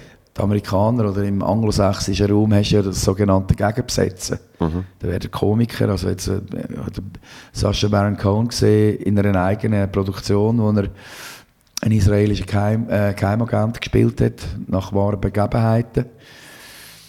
Und äh, Ari Cohn, der hat es wirklich gegeben, der war in Syrien, gewesen, richtig. Hat sich als Syrer ausgegeben. Und ähm, der ist dann ja, ziemlich brutal ums Leben gekommen. Aber äh, komplett ernst. Und Ja. du nimmst von, von der ersten Minute abgenommen, fertig. Ja. Kein Thema. Das ist auch zum Beispiel beim, äh, beim Jim Carrey Absolut. wahnsinnig faszinierend gesehen. Und, und, und, und auch dort, weil, weil man ja als Komiker oft aus der Tragik schöpft, ist, ist für die Leute so unverständlich, dass, dass ein Komiker eine tragische Rolle kann spielen kann. Ja. Dabei macht es in meinem Kopf extrem Sinn. Ja, absolut. Und, und, und die sogenannten grossen, tragischen Schauspieler unglaublich komisch sind, Ja. weil sie die Rollen auch, sie gehen die Rollen auch ganz anders an, wie wir auch die Rollen auch dort anders, weil wir neu mit etwas können zeigen können, wo eben auch in uns schlummert. Ja. Gehört ja dazu. Sind heißt- sie immer lustig? Ja, logisch. Fragen Sie meine Frau, ich bin jeden Tag super lustig. Nein, ich bin manchmal recht ein Stinkstiefel. Also, also, ich bin ja daheim dann mich selber. Also eben, ich, ich sage nicht, ich habe keinen Humor, aber Humor ist eigentlich eine recht äh, eine spannende Auseinandersetzung mit dem Leben, mit, mit viel tragischen Situationen. Oder? Und darum finde ich es manchmal dann schon, schon noch spannend, dass man immer reduziert wird auf irgendeine Geschichte, wo ich auch sage, ja, das ist sehr Schubladendenken, aber die Schubladen ist dann spannend, wenn du sie aufmachst und anfängst zu wühlen, weil es kommt viel mehr raus, als nur einfach das oberste Blatt, oder? Ja. Und so empfinde ich alle meine Kollegen, eben auch dich. Ich kenne dich ja nicht nur als Komiker auf der Bühne oder als Radiomoderator oder was auch immer, sondern ich kenne dich als ja, Joel Mutzenbecher mit einer Vergangenheit und einer starken Mutter und einem spannenden Vater und ja, mit, mit deinen Geschichten. Und das, das würde ich mir manchmal mehr wünschen, dass die Leute wieder, eben, darum, was ich vorhin gesagt habe, zuhören, anders aufeinander zugehen. Wenn man sich schon mal ein Lächeln schenkt, schenkt dann geht schon mal eine erste Tür auf und sich dann zulässt. Und ich denke mir, wenn das Politiker würden machen, weltweit, einfach sich mal würden treffen, jeder nimmt sein äh, Fotoalbum mit und sagt, du, äh, erzähl dir mal schnell so ein bisschen, wie ich aufgewachsen bin, woher dass ich komme, was ich für einen Hintergrund habe. Ich glaube, da gibt es Diktatoren, die würden so, was, du hast Fußball? Ehrlich? Ja. Ja, ich bin übrigens auch recht positiv. Ich glaube, es wäre eine bessere Welt. Weil man würde dann plötzlich sagen, komm, wir reden mal als Menschen miteinander. Und ja, haben eine Verantwortung für einen Haufen andere auch. Und wir wollen ja, dass es gut geht und für unsere Enkel oder was auch immer. Der, der Mensch kann ja immer sich bestätigen lassen in dem, was er will sehen. Und das ist, das ist äh, eben allein schon bei der Wahrnehmung von, von einem äh, Politiker so, aber eben auch in der Comedy. Ähm, das ist einer der Gründe, warum ich den Podcast äh, mache. Weil, weil ich der festen Überzeugung bin, dass wenn man, wenn man äh, einen Mensch mehr spürt, dass man zum Beispiel jetzt in der Comedy oder auch in der Musik, dass man, dass man dann die Kunstform, welche es auch immer ist, besser versteht. Und dass man dann zum Beispiel auch versteht, äh, das wirkt vielleicht wie eine, wie eine plumpe Gag, aber es ist viel mehr dahinter. Und, und das finde ich eigentlich, das finde ich eigentlich äh, äh, ist so eins von meinen Anliegen, sozusagen. Ich finde das insofern auch noch spannend, weißt jedes Interview bedeutet ja auch ein Stück weit Chance oder auch so ein Gespräch. Ja. Weil ich kann mir ja überlegen, entweder äh, haue ich Plattitüden weg oder ich zeige mich so, wie ich bin. Ja. Und innerhalb von einem Gespräch muss ich mir ja dann auch überlegen, was ist die Frage und wie sieht es eigentlich bei mir genau aus? Und zwischendurch verärgerst du auch Menschen mit einer Bemerkung oder mit etwas, was du dann sagst, wo ich auch muss sagen, hey Leute, das ist einfach so, so bin ich und so denke ich, aber das hat noch lange nicht damit zu tun, dass ihr auch so müsst denken Ja. äh, sondern das bin ich. Und es ist vielleicht auch der Irrtum von morgen. Also ich bin auch auf einem Weg und ich stelle dann plötzlich fest, ja, ich habe zu Haufen Sachen, wo ich früher vielleicht einmal gesagt habe, ganz eine andere Haltung oder eine Ja, neue Haltung. ja, ja. Und da wünschte ich mir manchmal auch so ein bisschen eine, eine weniger grosse Aufgeregtheit. Ja. Und einfach sagen, hey, nehmt es entspannt. Wie gesagt, ich will niemanden angreifen, ich will niemandem wehtun. Es ist äh, einfach so eine Momentaufnahme von Ja. einem Tag wie heute. Weil, weil das Problem, also das ist ja ein, ein großes Glück, aber das Problem bei uns ist ja eigentlich, dass, dass das ja alles festgehalten ist. Äh, äh, Ja. der, Zuko hat das gesagt, der hat gesagt, weißt du, dann kommt irgendeine alte Aufzeichnung und sagt, das ist eben meine Meinung damals gesehen, wie, wie ganz viele Menschen auch eine Meinung damals noch anders gehabt haben. Und dann würde sich manchmal wünschen, dass nicht mehr steht, Aufzeichnung von Genau. 2005, weil übrigens jetzt gerade Die emotionale. Haltung war damals gewesen, Genau. äh, nicht so gut, weil ich das Haus verlassen und die Katze hat noch den Babaksack aufgerissen. Ich habe alles fluchen müssen verräumen. Das ist äh, ganz entscheidend, auch was du für eine Tagesform hast. Mhm. Oder wie du drauf bist. Und äh, ich, ja, stimmt. Und das ist, das ist bei uns ist das dann eben schon noch krass. Äh, ich finde ich find das momentan, äh, gerade in der Stadt ist das ja sehr extrem, wenn sie irgendwelche Tweets rausgraben, die zehn Jahre alt sind, wo, wo man einfach die Entwicklung von einem Mensch komplett ausblendet, sondern da, da kann jetzt jemand anderes kann jetzt mit, mit äh, 16 riesen Arschloch gesehen sein und hat sich komplett gewandelt. Ja, genau. Und dann ist es aber, du bist mit 16 Arschloch gesehen. Das heißt, du bist jetzt immer noch, fuck you. Und, und das, das, ist, das ist schon so ein bisschen äh, ein Phänomen von der Neuzeit, wo man wird, man wird zum Teil zu fest aufs eigene Wort vor Ewigkeiten behaftet. So. Ja. Darum haben wir ja die Chance, äh, ich sage, die Abrechnung, die, die findet dann ganz zum Schluss statt. Ich finde, einem Menschen sollte man die Chance geben bis zum Schluss. Sogar einem Donald Trump sollte man die, nein. Schwierig. Ja, sehr schwierig. da tue ich, weißt, am, am schwierigsten tue ich mir eigentlich, dass ein Haufen Leute den ganzen Sexismus ausblenden bei ihm. Im Vorfeld. Und äh, das Menschenverachtende, das Trennende, das, wenn du das Impeachment-Verfahren auch anschaust, es geht gegen jede Rechtsstaatlichkeit. Ist einfach so. Das Ja. ist auch ein Fakt. Also wenn man so würde Verhandlungen führen dann würde jeder sagen, das geht nicht. Aber irgendwie wischt man das einfach so mal also auf die Seite. Und da denke ich manchmal schon, schwierig. Oder die ja, Kollegen, die enervieren sich komplett über Greta. Und immer sage, entspannt euch doch. Ja. Ich fahre auch gerne ein SUV, ganz, ich fahre den trotzdem. Aber natürlich, also ich habe im Moment keinen, aber vielleicht kaufen wir jetzt wieder einen. Aber, aber ich fahre auch viel Velo und ich fahre viel öffentlich und ich denke über Haufen Sachen an. Und ob die Greta jetzt ein Brand ist oder nicht, oder ob eine Organisation dahinter Ja. steht. Möglich, ja, wahrscheinlich. Aber sie hat mit dieser Bewegung etwas geschafft, wo die Grünen 40 Jahre lang dafür gekämpft haben. Ja. Und jetzt gibt es die sogenannte grüne Bewegung. Und ja, natürlich, die Welt dreht sich und bewegt sich und die Klimakatastrophe hat es immer wieder gegeben und vielleicht ist das auch eine von- über die letzten 150 oder 200 Jahre mit der Industrialisierung, mit der Wälderabbrennung schon im Mittelalter. Also wir haben ja geschwendet und gerodet und gemacht und die haben vor 2000 Jahren schon damit angefangen, dann äh, mit den Kriegen, mit den Atombomben, mit der Natur. Ja, irgendwann zahlst du einfach irgendwann den Preis. Aber es ist schon, schon so, dass es einfach zwischendurch spooky ist. Also der Januar war uh, warm, so wow, 3,5 Grad wärmer. In Australien, wo ich war, das letzte Jahr, hat es im Januar überhaupt nicht geregnet. Ja. Jetzt schiffen es wie verrückt, darum die Waldbrände Ja. ein Haufen. Und Ich, ich denke, was, was mich schade dunkt, dass so ein Hass dann verbreitet wird, wo, wo ich hey, la- man kann Das- darüber reden. das Ich hasse- verstehe ich auch nicht. Weißt, ich hasse den Trump nicht, der kann machen, was er will. Aber ich, ich denke mir oft, er tut, also, er wäre nicht mein Freund. Ja. Der Putin wäre auch nicht mein Freund und der Xi, Xi Xi Jinping wäre auch nicht mein Freund. Das wäre keiner von den Assad, alle, alle wären nicht meine Aber Freunde. der, der Kim Jong-un. Der wäre mein Freund, weil der ist auch dick.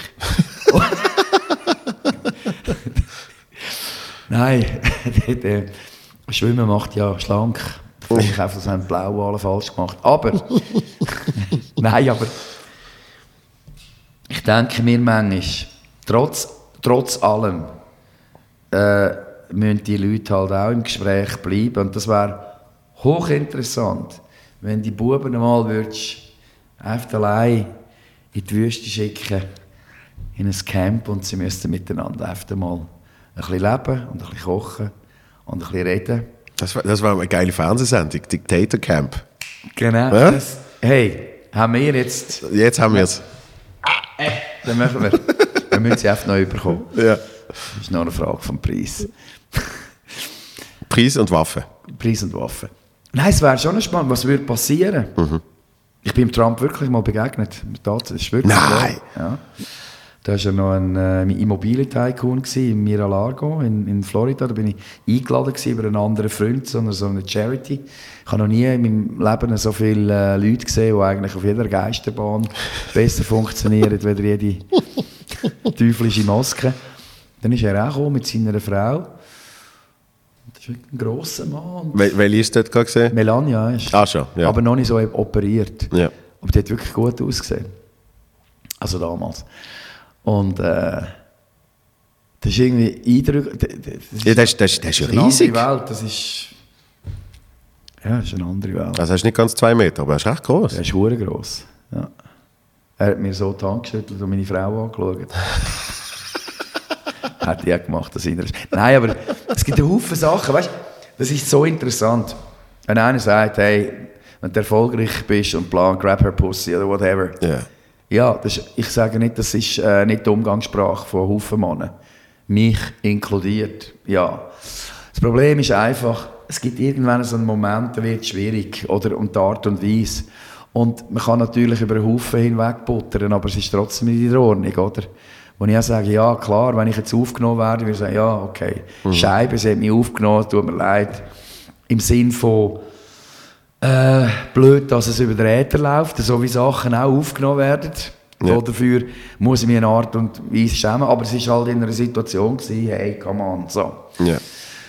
Aber, äh, und die, die grusigen Typen wie Weinstein oder was auch immer, kein Thema. Aber dass man eigentlich irgendwann dann in so eine Situation hineinkommt, dass Leute das alles vergessen und eben sagen, nein, ist super. Ja, und weißt, was, was ja richtig absurd ist, ist, dass äh, bei, bei all diesen Geschichten vom Trump sind ja mittlerweile sind ja etwa 20 Köpfe gerollt, außer seine. Und das hat angefangen mit, mit äh, Grabber by the Pussy. Ja. Das, der andere, der im Bus dabei gesessen ist, ich weiß schon nicht mehr, wie er geheißen hat, Billy, Billy genau. irgendetwas.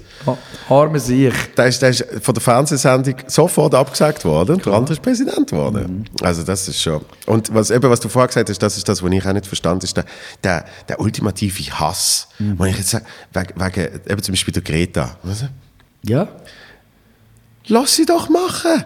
Also du, warum? Und ich habe immer das Gefühl, das sind vor allem die Menschen, die sich eben ertappt fühlen. Das sind dann eben die, die... Ja, und weißt und dann teilweise noch Leute, die ich sehr schätze und eigentlich das Gefühl habe, sie sagen so weltoffen und Ja. klug und dann merkst du plötzlich einen tiefen, tiefen Hass, wo ich schon mir überlege, ich, ähm, ich vertrage es gar nicht mehr. Also auch die Aggression, die da kommt mit, mit Artikeln und mit ganz wüsten, grusigen Filmen. Ja, also meine Kinder haben auch Zugriff zu meinem Handy, was mir meine Großtochter, und da hat sie recht gehabt, unverantwortlich ist. Jetzt kannst du dann auch sein Handy mal liegen lassen. Aber wenn ich einfach sage, ich, also A, löschen, aber B, wo ich so finde, hey, come on. Also, das versteht er gar nicht. Und wenn wir jetzt über so etwas reden, gibt es wieder Leute, du Hurenart, du linke Hurenbazille. Oder, nein, ich, ich bin nicht links, ich bin nicht rechts, ich bin einfach ein Mensch und habe in meinem Empfinden sehe ich in allen politischen Bewegungen das Positive hoffentlich. Und ähm, ich könnte mich auch gar nicht positionieren. Aber ähm, ich habe mit allen Extremen habe ich ein Problem. Ja. Und witzigerweise reagieren Leute auf uns extrem, weil sie das Gefühl haben, wir sind extrem, weil wir jetzt öfter mal so ein bisschen darüber reden. Und ich rede wirklich nur über das Menschenverachtende und über das, was für mich nicht verständlich ist. Ich würde jetzt den nie umlassen. Also, ich behaupte immer, jeder Terrorist, den du umlässt, äh, macht die Welt nicht besser. Du Ja. musst dir vielleicht überlegen, wie können wir die Welt besser machen, damit es eben die Extremisten nicht gibt. Das wäre eine viel spannendere Frage. Du musst nicht am das Übel bei den Wurzeln, sondern du musst, du musst dir vorne überlegen, was kann man machen, dass das eben nicht kann wachsen kann. Mhm. Da braucht es halt Kreativität und Innovation und das fehlt ein bisschen in der Politik. Ich sage, es sind ein Haufen Politiker auf dem Weg. Ich bewundere die auch, weil sie müssen Positionen vertreten und und und. Das ist nicht einfach. Ja. Aber neu mit würde ich mir manchmal so ein bisschen wünschen, also ich habe das mal am, am, am Schmid vorgeschlagen, am Bundesrat, damals Bundespräsident. Gebt doch einfach vor jeder Session so fünf, sechs Leute aus dem Volk die Chance, zehn Minuten zu reden. Meine Schweiz. Wie sehe ich die? Was würde ich anders machen? Und das wäre vielleicht hochspannend, weil es gibt einen Haufen Leute, die sind wirklich weg von der Realität. Also, Aber weißt du, was das Problem ist bei, bei so einem Format? Es melden sich ja dann nie die, wo. ja. Und wir kommen da gar nicht rein. genau. Die, wo, wo äh, äh, äh, mal, mal eine frische Meinung hat. Also. Ja. Und es gibt so viele lässige Leute. Ich finde, es gibt in der Mehrheit wirklich, wirklich fantastische Leute. Ich bin immer wieder stolz auf die Schweiz. Also, in, vielen Bereichen, ich habe es gestern auch gefunden, es ist eine internationale Produktion, jetzt Art und Eis, oder? Und das funktioniert alles. Wir funktionieren alle miteinander. Das sind Leute aus äh, Ungarn, Tschechien, Russland, Amerika, England, wir Schweizer mit Migrationshintergrund, je nachdem. Es funktioniert und es ist eine grosse Familie. Und die Erde ist eine grosse Familie. Wir haben nur einen Planeten. Wir haben nicht, äh, wie hat es letztens schon schön gesagt, es gibt einen Planet und es gibt nicht äh, den den, äh, Plan 2, B, Planet B. Den Ja. gibt es nicht. Und darum sage ich, wir müssen schauen, dass wir äh, zueinander Sorge tragen. Und darum ist das Reisen so wichtig. Leute kennenlernen, sehen, hey, es fließt durch ihre Venen und Adern das gleiche Blut in mir auch. Sie lachen und brüllen über die gleichen Empfindungen. Wie können wir einander helfen? Äh, sicher nicht mit der Rüstungsindustrie. Und dort muss man mal ein bisschen mutiger werden und wegkommen davon. Ich verstehe Haufen Sachen nicht. Und es wäre möglich. Und das ist echt eben, man schafft es immer noch, den Leuten wahnsinnig viel Angst zu machen. Und ich bin wirklich nicht naiv. Also, ich sage nicht, äh, es gibt böse Buben. Leider sind es in der Mehrheit Buben, Ja. die immer noch böse sind, oder? Und ich würde mich auch wehren können oder was auch immer. Aber die Form oder die Art und Weise, wie im Moment äh, ja, Rüstungsgüter verkauft werden in diesem um Umfang, ist einfach völliger Bullshit. Weil A, sind's, ist es ein altes Denken. Bedrohungen sind ganz andere, viel gefährlicher. Ja. Da brauchst du keinen Panzer und kein Flugzeug. Aber gar wenn es genug, wenn's genug oft erzählt wird. Natürlich. Ja. Und es ist ein Business. Und ich sage immer, einen Einzelnen oder ein paar Gescheite können eine Stadt in Angst und Schrecken äh, versetzen. Dann nützt dir kein Panzer und kein Flug, nützt dir gar nichts. ja. Und sie wissen, dass das stimmt. Gut, kannst du ihn vor die Tür stellen, der Panzer, aber... Ja gut, fallst auch auf. Ja. Ist aber auch der Erste, den man trifft. ja. Und eben, ich, ich, ich liebe es eigentlich, über so Sachen zu reden und auch kontrovers zu reden, ohne dass ich jemandem sage, dass das richtig ist. Ich lasse mich gerne vom Gegenteil zu, äh, überzeugen. Ja. Aber äh, in dem Moment, wo man so Sachen eben mal abdruckt, weil wir jetzt einfach darüber reden oder einfach mal so uns austauschen, dann kommst du zwischendurch Hassmails über denkst, hey, bitte, hallo. Das Grossartige an diesem Land ist, dass man äh, eine Meinungsfreiheit hat und kann offen reden, ohne dass man Angst muss haben, dass man zusammengeschlagen wird. Aber anscheinend gibt es Leute, die würden dich am liebsten zu Tod schlagen oder zusammenschlagen. Und ich denke, what? Ja, aber es ist, das ist ja dann wirklich so ein Mikrokosmos, wo, wo irgendwie herrscht. Wo Ja, und den gibt es auch und den darfst du nicht wegdrücken. Also, Ja. das gibt es wirklich. Ja. Darum, Reisen hast du schon angesprochen, und jetzt mache ich einen grossen Sprung, aber dank dem Reisen hast du deine jetzige Frau kennengelernt. Stimmt. Zu Melbourne. Im Lift. Im Lift. Ja. Und zwar nicht als Star, wo ich am Anfang noch gemeint habe. Nein, sie hat einfach gesagt, ich kenne sie.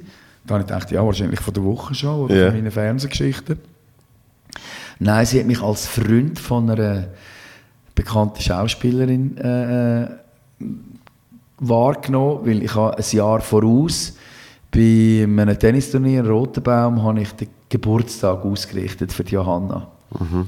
Und meine Frau liebt Geburtstag und als sie sieht, wie der, der junge Mann, der 42, da bin ich 41 gewesen, der Jungspund, wie der so herzig Geburtstag ausrichtet, so einen würde sie ja wollen haben. Und so bin ich in Erinnerung geblieben. Also Gott sei Dank ist das passiert. 10. Mai 2002, weiß ich noch genau, den Tag. Also, ich habe sie natürlich nicht wahrgenommen. Ja. Und ein Jahr später haben wir uns kennengelernt in Melbourne. Und da hat sie immer gedacht, jetzt kommt eine Freundin um die Ecke. Und ich bin äh, eigentlich, ich habe überhaupt keine Idee gehabt, irgendwie eine Freundschaft einzugehen, weil die Beziehung ist dann auseinander. Und bin schon sieben Monate in einer Warteschleife geflogen und habe dann damals auch gesagt, also, wenn ich auf Australien gehe, dann ist es definitiv vorbei, weil das bringt, das bringt nichts. Oder? Ich meine, ich habe jetzt sieben Monate gewartet auf eine Antwort, ob du mit mir willst zusammen bleiben oder nicht. Und wenn ich gehe, dann gehe ich. Ja, und so habe ich dann Christina kennengelernt und fünf Tage später dann auch gefragt, ob sie mit mir auf die Reise kommt. Weil sie hat so ein Sabbatical gemacht und hat sie gefunden, sie reist gern. Und hat gewusst, der Typ kann gut Geburtstag ausrichten. Also, also kann er vielleicht auch eine gute Reise ausrichten. So. Also kann er auch eine gute Reise ausrichten. Dann sind wir zusammen auf der Reise. Und haben dann noch einmal Australien bereist, weil wir haben ja wollen wissen, wo wir gewesen sind. Weil Wir haben dann alle Hände voll. Und ich müssen kennenlernen. Haben die ja nichts gesehen. Sie sind zwar da gewesen, aber haben nichts gesehen. Genau. so zwei, drei Sachen haben wir noch an uns erinnert, aber es war wirklich super. Gewesen. Es, es ist so äh, lustig, es gibt doch äh, den Spruch, äh, man, man kann einander schmecken. Und das ist, äh, das ist genau so eine Situation. Ich habe ich habe das Gefühl, ich habe, ich habe die Frau so gern, also ich habe sie so, so gut können schmecken. Also, Ich habe das Gefühl, ich bin schon immer mit ihr zusammen gewesen. Ja. Und, und da gibt es ja, auch etwas Schönes. Da kann man sicher sein, auf dieser Welt gibt es ganze Haufen Menschen, die man gerne könnte schmecken Und das passt, aber das ist auch, äh, ist auch, ist auch gut so. Also auch wenn man in einer grossen Trauer ist, weil man jemanden wird verlieren irgendwann wartet etwas anderes. Ja. Aber schön ist natürlich, wenn man mit dem Menschen, den man so gut kann schmecken und so, so äh, ja, auch Liebe hat, wenn man mit dem natürlich darf, äh, auf eine Reise gehen. Und die Reise ist jetzt doch auch 17 Jahre. Und, und Und- darum, darum auch die, die, die Verbundenheit zu Australien. Ja, total. Jetzt sind wir das letzte Jahr sind wir acht Monate gewesen. und jetzt noch einmal vier. Und die Kinder lieben es auch. Sie lieben es. Also ist, sie haben es zwar jetzt total lässig gehabt, in, in Egeri an der Schule und sind auch traurig gewesen, sie müssen gehen, aber kaum sind sie wieder da gewesen. Also der Luca, der, der Kleinste, ist, der ist, der ist ein Ossi. Also der, der liebt es. Beach und Surfen und seine Kollegen und die Schule fängt am 9 Uhr an, am 3 Uhr aus und dann ist a lot of sports und sie gehen halt auf Talents und wenn dir etwas nicht gut bist, sagen, hey, you can't yet, but maybe tomorrow or in a week, in a month, but you're a lovely person. We love you so much. Ja. So. Ich, ich finde Australier als, als, als Volk fi- finde ich wahnsinnig angenehm. Sie sind lustig, sind, sind, sind zuvorkommend. Also es ist immer so ein bisschen, äh, es, es tönt so blöd, weil, weil ich, ich will eigentlich nicht jetzt Nationalitäten Schubladen machen, aber du merkst halt schon, dass die auf einem eigenen Kontinent sind Ja. und, du sich merkst etwas viel, selber aufgebaut viel. Sonne. Ja. easy going, äh, weg. Sie sind Engländer. Und Ja. Engländer sind ja lustig. Also ich bin auch wahnsinnig gerne in London oder in England. Das ist so, ist so zuvorkommend, höflich. Und das haben sie mitgenommen. Ja. Ja. So eine, so easy going natürlich, so laid back. So no worries. Das ist ja no worries. Das ist ja typisch, typisch Australier. Äh, und das ist irrsinnig. Hang loose. Hang loose. Das Einzige, wo sie, sie sind aber auch sehr nationalistisch, also sind dann auch in, in gewissen Bereichen recht brutal. Also die lassen dann nicht wirklich selbst, also auch ich, ich komme gar nicht mehr rein, ab 45 ist fertig. für einen Jungen ist es super, Ja. aber für nachher ist, sie sind, sind, ja, sind der, sie, das, ist, das ist spannend eigentlich, das würdest du ihnen gar nicht geben. Aber sie können recht brutal sein. Aber im, im Umgang. Und sie sind nicht oberflächlich. Also in Amerika habe ich das Gefühl eher so, dass man so Smalltalk hat und dann wäre es aber auch wieder gesehen. Und bei den Australiern ist irgendwie so, die interessieren sich wirklich. Where you from? What Yeah. are you doing? Hey, great. Oh, never been. I want, auch wenn sie auf Reise gehen, können sie Kinder sofort aus der Schule rausnehmen. Weil das ist immer, it's a chance, that's Ja. great, hey, wow. Und hey, congratulations. Die Schweizer, ja, es geht nicht, weil wenn sie es machen, kommen alle anderen. Ja. Wobei es ändert sich schon auch ein bisschen. Mi- Meine Mutter hat, äh, hat äh, auf, auf Mauritius äh, äh, geheiratet. Und das ist in einer Woche gesehen, wo ich, ha, wo ich eigentlich Schule hatte. So. Und dann ist es ein riesen Theater gesehen. Und am Schluss ist es widerwillig, ist es bewilligt worden, mit dem Satz, Achtung, mit dem Satz, wo er mir es gegeben hat, unterschrieben, hat der Lehrer gesagt, man, man könnte ja auch in Binnigen heiraten. Ja. Das sieht auch aus wie Mauritius. Also, ja, natürlich könnte man. Ja. Ist das schlecht? Ich meine, ich war auch Lehrer und dann, wenn ich bei mir Italiener hatte oder Spanier, die gesagt haben, könnten wir ein bisschen früher gehen, weil dann ist es günstiger. Und dann, ja, logisch. Logisch. Und wenn ihr wollt, ich kann euch das Zeugs noch mitgeben, aber pff, die Schule wird überschätzt. Ich finde, die Schule sollte eigentlich ein Ort sein, wo man den Kind zeigt, äh, wo man Türen aufstoßen kann, wo man die Neugier äh, versucht beizubehalten bei den Kindern. Die Freude ist eigentlich ein Ort von der Freude, von der Neugier, von Miteinander und Begeisterung. Und eben Talentenförderung, ein bisschen hineinschauen, wer ist wo. Ah, Ja. Super. Das ist ja, ein irrsinnig schöner Beruf. Und ich muss sagen, es hängt am Schluss immer auch vom Lehrer ab. Und es gibt fantastische Lehrer. Und jetzt auch Absolut. dort, wo meine Kinder sind, es ist wirklich schön. Aber wenn du das Pech hast, dass du einen Vollpfosten hast als Lehrer, dann hast du wirklich Pech gehabt. ja, und mittlerweile haben auch Lehrer Pech. Habe ich jetzt Sie haben schon, auch schon, Lehrerpech, wenn sie Vollpfosten haben von... habe jetzt schon ein paar Mal gehört, Ja. dass das irgendwie Es gibt sogenannte Arschlochkinder, das sage ich jetzt einfach wirklich Und- so, und- weil nein, sie und Ältere- Arschloch-Elternhaus kommen. Genau, und die Eltern, die Eltern über alles setzen. Was erlauben, sie- was Ja. erlauben sie sich? Und du hast auch nicht mehr den Zugriff. Und ich finde das auch falsch. Weißt, ich, bin, ich bin kein Freund von Autorität. Also, pff, aber eine gewisse Autorität darf dir eben nicht entzogen. So, jemandem mal eine Leitplanke setzen, hey, stopp. Oder einmal, es gibt ein Kind, ich bin auch so jemand gewesen, man hat mich mal, nein, hey, da ist fertig. Und lass, müssen einen Weg finden. Oder jemanden in den Arm nehmen und trösten. Genau. Du bist ja sofort pädophil. Also eben darum, ich sage, wir sind in einer ganz komischen Zeit.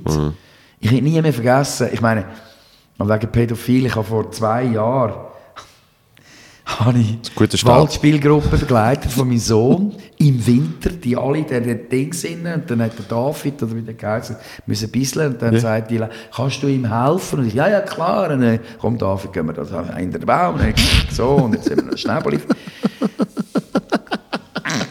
Hey, im Galopp bin ich auf die Mutter gesehen. Ich habe gesagt, äh, einfach, dass du es weißt. Ich, also, ich, ich habe nur einen Block, weißt du, mit seinen Händen. Das ist für mich, aber vor zehn Jahren hätte ich gar nie darüber nachgedacht. Ja. Ja, aber es ist, also ist ja gut, dass man so ein Bewusstsein kriegt. Auf der einen Seite und Aber- auf der anderen Seite. aber es darf nicht- es darf nicht kippen, Machen. ja. Kollegen von mir, gibt's, die machen das so. so. Ich habe gelernt, Hoverhand. Ah, okay. Du, du hebst den Arm, äh, also sprich, du tust deine Hand nicht an die Schulter legen, sondern um die Schulter herum. So, also dass es dann quasi so ist. Und weißt du, was der Meister ist in dem? Der Will Smith. Wirklich? Haben sie, haben sie jetzt mal so äh, rausgesucht, alle Fotos mit dem Will Smith, wo irgendjemand ein Foto mit ihm macht, ist, er hebt sie nicht wirklich, sondern hat einfach so die Hand, so. so mit einem leichten Abstand. Ja. Wahnsinn. Ja. Overhand. Ah, wir haben früher noch richtig drum herum. Gut, und ich habe schon, ich habe schon viele Geschichten gehört und auch schon selber erlebt zum Teil, äh, wo du machst Fotos mit jemandem und dann tun sie dich ja. Ja. ziemlich deutlich begrabst. Das ist äh, richtig. Habe ich alles auch erlebt. Wo du wirklich merkst, dass so jemand sucht deine Nähe. Ja. Und dann ist es dann auch natürlich auch, auch ein bisschen unangenehm. Es, es ist dir sogar auch unangenehm, auch bei einer Person, die du noch würdest finden, ist attraktiv. Aber es wird dann in dem Moment ein bisschen komisch. Ja, es ist ja komisch. Es ist ja, grundsätzlich schon eine komische Rollenverteilung zum Start. Also Mhm. es funktioniert ja. Also Gar Nähe nicht. kann sehr komisch dann werden. Ja. Finde ich auch. Es ist ja wie wenn, wenn jemand ein bisschen zu nah mit dir redet. Äh, ob sie jetzt Mundgeruch haben oder nicht. Aber es gibt so die, die, die klassische Distanz, wenn die durchbrochen Ja, wird, ist so ein bisschen. Genau. Mhm. Ja, ist spannend. Aber eben, das, sind, das ist dann unsere Aufgabe, genau mit diesen Geschichten auch zu arbeiten, umzugehen und, und die Leute zum Lachen bringen. Ja. Und vielleicht auch wieder zu entkrampfen. Ich, ich finde wirklich, man muss die Leute auch ein Stück wieder äh, entkrampfen. Eben auch mal nicht nur über die Schule schimpfen, sondern auch über das Elternhaus schimpfen. Ich meine, es, es ist ja so zweiteilt. Einerseits sage ich mir, dann kommen sie immer mit dem Bildungsauftrag, sage ich, jawohl, Bildungsauftrag, super Idee. Aber es gehört eben auch noch der Auftrag dazu, dass ich eine ältere Zeit habe, dass ich die wirklich wichtigen Sachen am Kind kann auf den Weg geben kann. Das ist Anstand, Respekt, Liebenswürdigkeit und ein paar Regeln, die es nachher am Lehrer einfacher macht, mit den Kindern zu arbeiten. Weil äh, es gibt äh, dann, ja, es ist einfach eine bessere Situation. Nur wenn ich die nicht mehr bekomme und sie gehen in die Schule und nach der Schule neues Dings und dort und nachher dort und noch Hausaufgaben. Also, dann ist eigentlich, äh, ja, wird schwierig. Plus noch eine Politik, die dir zeigt, äh, dass du mit Lügen anscheinend durchkommst. Ich finde es spannend. Syrien-Konferenz, auch so lustig, habe ich gefunden, da sitzen zwei Parteien zusammen, das sind alles nur Lügner. Ja. Plus noch die, die Stellvertreter, auch Lügner. Und alle tun so, als würde man wirklich jetzt etwas wählen. Und, sie, und du weißt, als ich sage, vernünftig denkender Mensch, das ist eine grosse Lüge. Und es ist eine, wie immer, auch eine grosse Enttäuschung. Jetzt, was soll ich meinen Kindern denn sagen? Äh, ganz clever durchs Leben. Das heisst, immer ein bisschen grenzwertig. Äh, also, Ja, schwierig. schwierig. Schwierig. Weißt, du, Vielleicht ein bisschen beschissen einmal, weil wenn du nur nett bist, dann kommst du auf, auf, auf eine Ranzen. Es ist total mühsam. Und die sogenannten Werte, bist ehrlich, bist anständig, mach, weißt also, ja, da gibt es einen Haufen, die die kommen voll unter die Räder. Ja, merci vielmals, Papi, Mami, danke vielmals. Wir haben ständig aufs Dach bekommen, weil wir genau das machen, was ihr uns gesagt habt. Aber das, also bei mir ist das zum Beispiel so gesehen und, und ich habe das Gefühl, auch, auch dort, äh, es muss nicht mal bis zum Tod sein, aber dort äh, die Zeit zeigt dann, dass es, dass es trotzdem richtig ist. Ja. Weil Ja. äh, natürlich bin ich, bin ich äh, oft gemobbt und verschlagen worden, weil ich so ein bisschen in meiner eigenen Welt bin und, und ein bisschen Trottel und, äh, und, und zu, zu nett eigentlich als Bub, eben, und dann verlierst du das irgendwann, findest auf einmal so, äh, jetzt geht es um mich und, äh. und, und, und irgendwann kommt es, kommt es dann aber wieder auf dich zurück, wo du dann merkst, das sind eben schon die richtigen Werte, Ja. die man gekriegt hat. Am Schluss, ich glaube auch am Schluss, äh, eben, die Schlussabrechnung, die, die machst du irgendwann. Und ich glaube, wenn wir nochmal auf die Spiegel zurückkommen, ich schaue mein Spiegelbild heute, also ich schaue mich nicht an und finde, ich bin ein wahnsinnig schöner Mensch. Also das habe ich auch schon gefunden, so, hey, boah, sehe ich gut aus. Und dann ist mein Sohn nachher rausgegangen. da habe ich das Elend gesehen.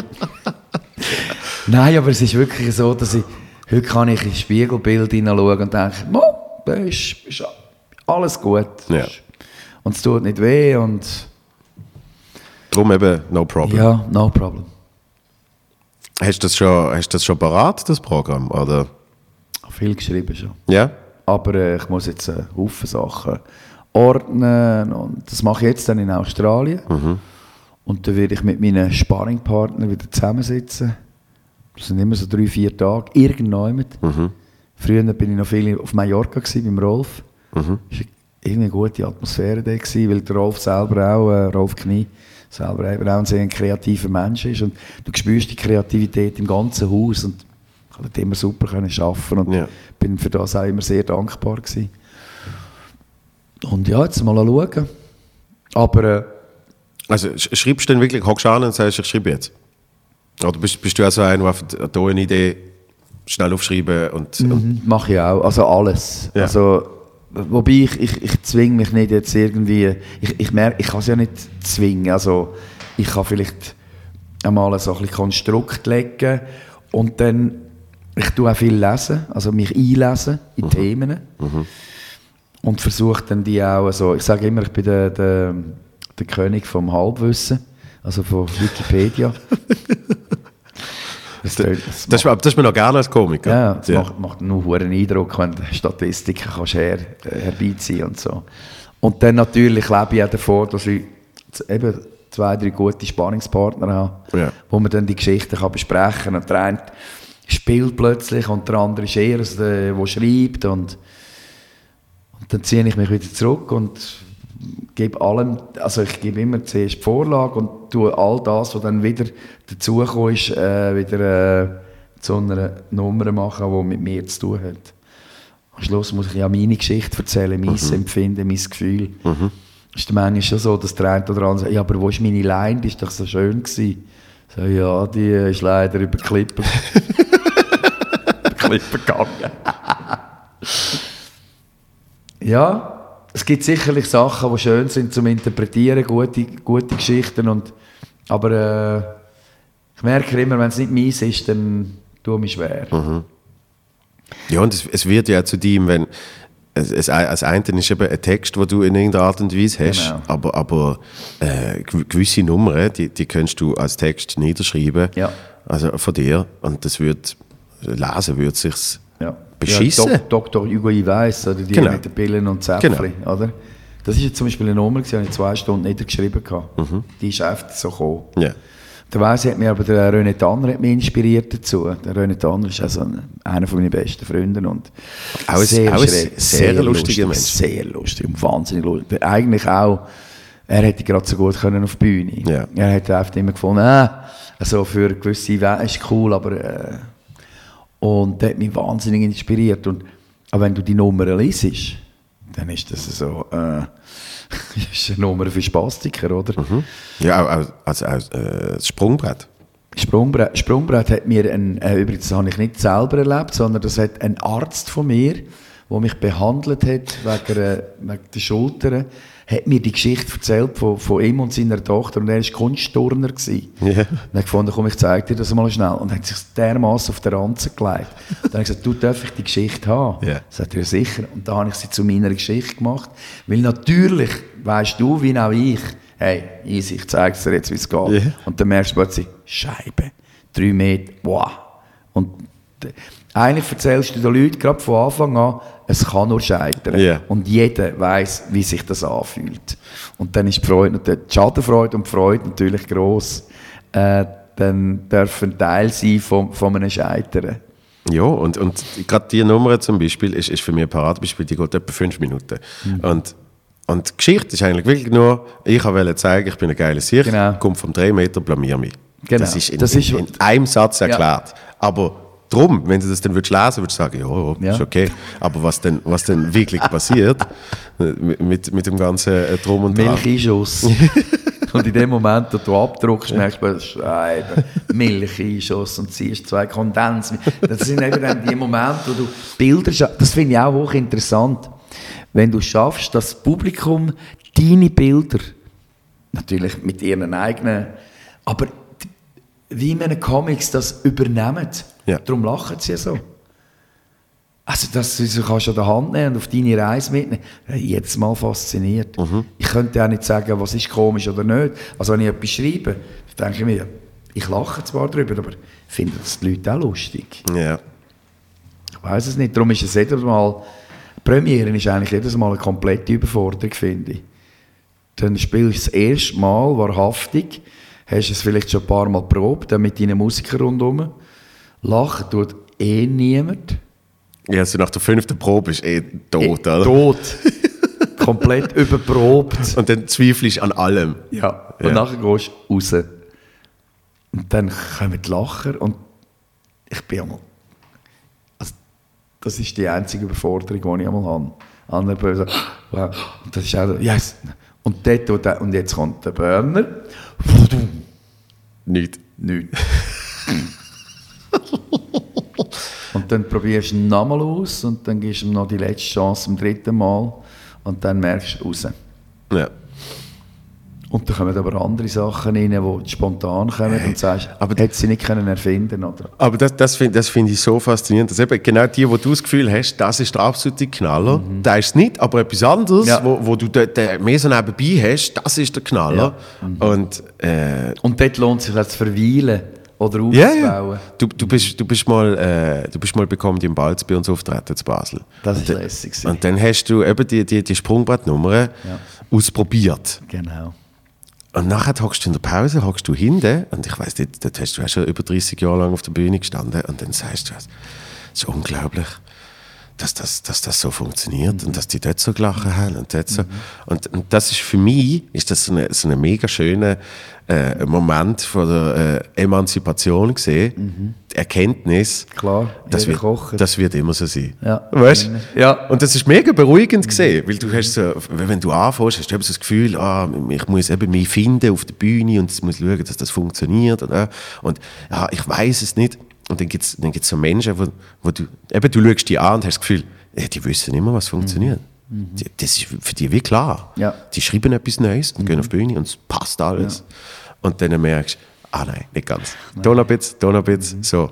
Und darum Ich hatte das, also- gehabt, das Erlebnis mit der Ruth Maria Kubitschek. Ja. Die hat meine Mutter gespielt in einem Film. Und dann habe ich gesagt, hey, wie machst du das? Das ist ja wahnsinnig. Da sagt sie, ja, glaub nicht, dass es für mich einfach ist. Es ist jedes Mal das erste Mal. Ja. Und ich meine, es war dort schon Ende 70 gewesen. Und ich so, ehrlich? Und weißt du, die haben Sachen abgeliefert, wo du daneben gestanden bist. Ich werde nie mehr vergessen, in der eine äh, Szene müssen spielen mit einer Kollegin. Die Frauen treffen sich nach 25 Jahren wieder. Das sind damals dicke Freundinnen gewesen. Und es hat einen Streit gegeben und sie haben nie mehr miteinander zu tun haben. Und aus einer Situation kommen die wieder zusammen. Und dann ist zuerst Kälte und dann schauen die sich an und dann ist es eine Bemerkung und dann brechen beide Tränen aus und schliessen sich in den Arm. Und wir sind, das ganze Team so, und wir haben alle vergessen, weiterzuspielen. und da hat man einmal müssen ansetzen und sie haben es nochmal gemacht. Und zwar fünfmal. Und für mich ist das so, das ist eben dann, wo ich, wo ich gefunden habe, wow. Aber trotzdem hat sie gefunden, weißt auch ich immer wieder. Jeder Film ist für mich neu. Es ist nicht so, dass es einfach, die Routine hilft dir, dass du einen gewissen Erfahrungswert hast oder sagst, okay, schief kann nur laufen, dass ich einen Hänger habe oder dass etwas nicht so gut kommt, aber eigentlich habe ich mich vorbereitet und aufgrund von meiner Erfahrung muss man jetzt in die Hose machen, ob da jetzt 1000 oder 10'000. Ich finde es viel schwieriger, von vier oder fünf Leuten aufzutreten. Ja. Also abgesehen davon. Das, was jetzt im Moment für mich ein bisschen komisch ist, im, im Hallenstadion, äh, es passiert noch viel über das Wort bei mir. Und es ist einfach wirklich riesig. Und du musst ein anderes Tempo ansetzen. Und du kommst die Reaktionen nur so Ja. schwerfällig tragen. Also für mich wäre es nie ein... Also in Halle zu spielen wäre, ist für mich jetzt kein Ansporn. Das finde ich, das finde ich so faszinierend. Es gibt ja äh, Comedy Nacht XXL, genau. wo, wo ja eben Genau. so eine 16.000 Köln, Langsess. Arena, was weiß ich. Und das Lustige ist, dort hast du zwei, drei, so Kippenkuss und so, wo, wo auch sonst die Größe spielen, oder der Kristall, was moderiert, oder wer auch immer dann.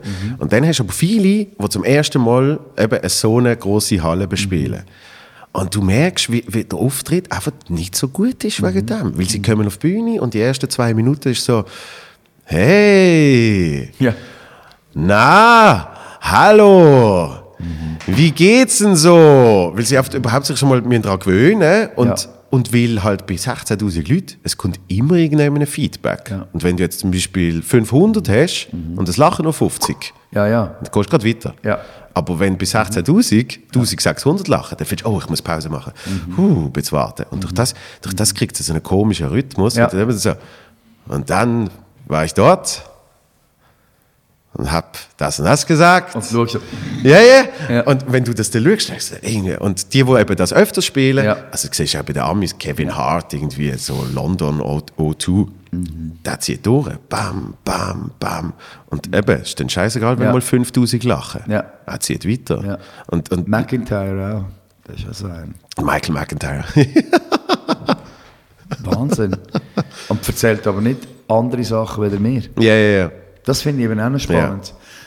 Das ist manchmal so eine Geschichte, die ich da, das wäre noch interessant. Ich würde gerne mal Sachen auf Englisch machen, Französisch. Also ich mache jetzt ein Französisch. Wirklich?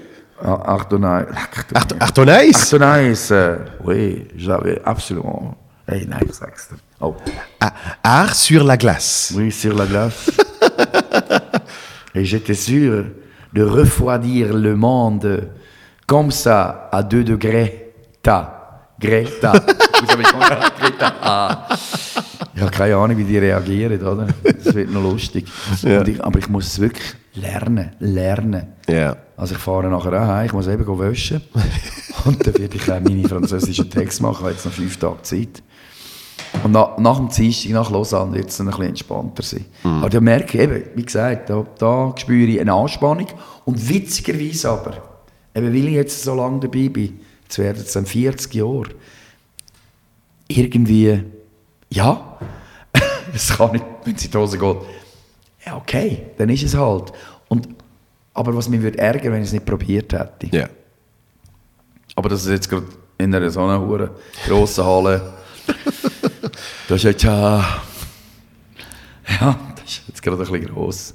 Aber spielt keine Rolle. Aber da- das schließt der Kreis eigentlich zu dem, wo eben du mir damals gesagt hast, dass man, man, man keine Angst darf haben. Oder? Genau. Gang ohne Angst durchs Leben. Genau, keine Angst. Und, und äh, Scheitern ist ja, ist ja nicht äh, gleich Scheitern aufgeben, sondern Scheitern ist, ist man, man, man lernt wieder etwas. Und eben, es braucht es, weil sonst könnten wir uns nicht alle die, die Geschichten erzählen. Richtig. Ja, Umarmes Leben. sehr schön gesagt. Sehr schön gesagt. No problem, ab Herbst auf Tour. Vielen, vielen Dank. Danke auch. Bist du gekommen und hast äh, die Geschichte teilt. Alles Liebe und äh, bis ganz bald. Jetzt nehme ich dich in den Arm.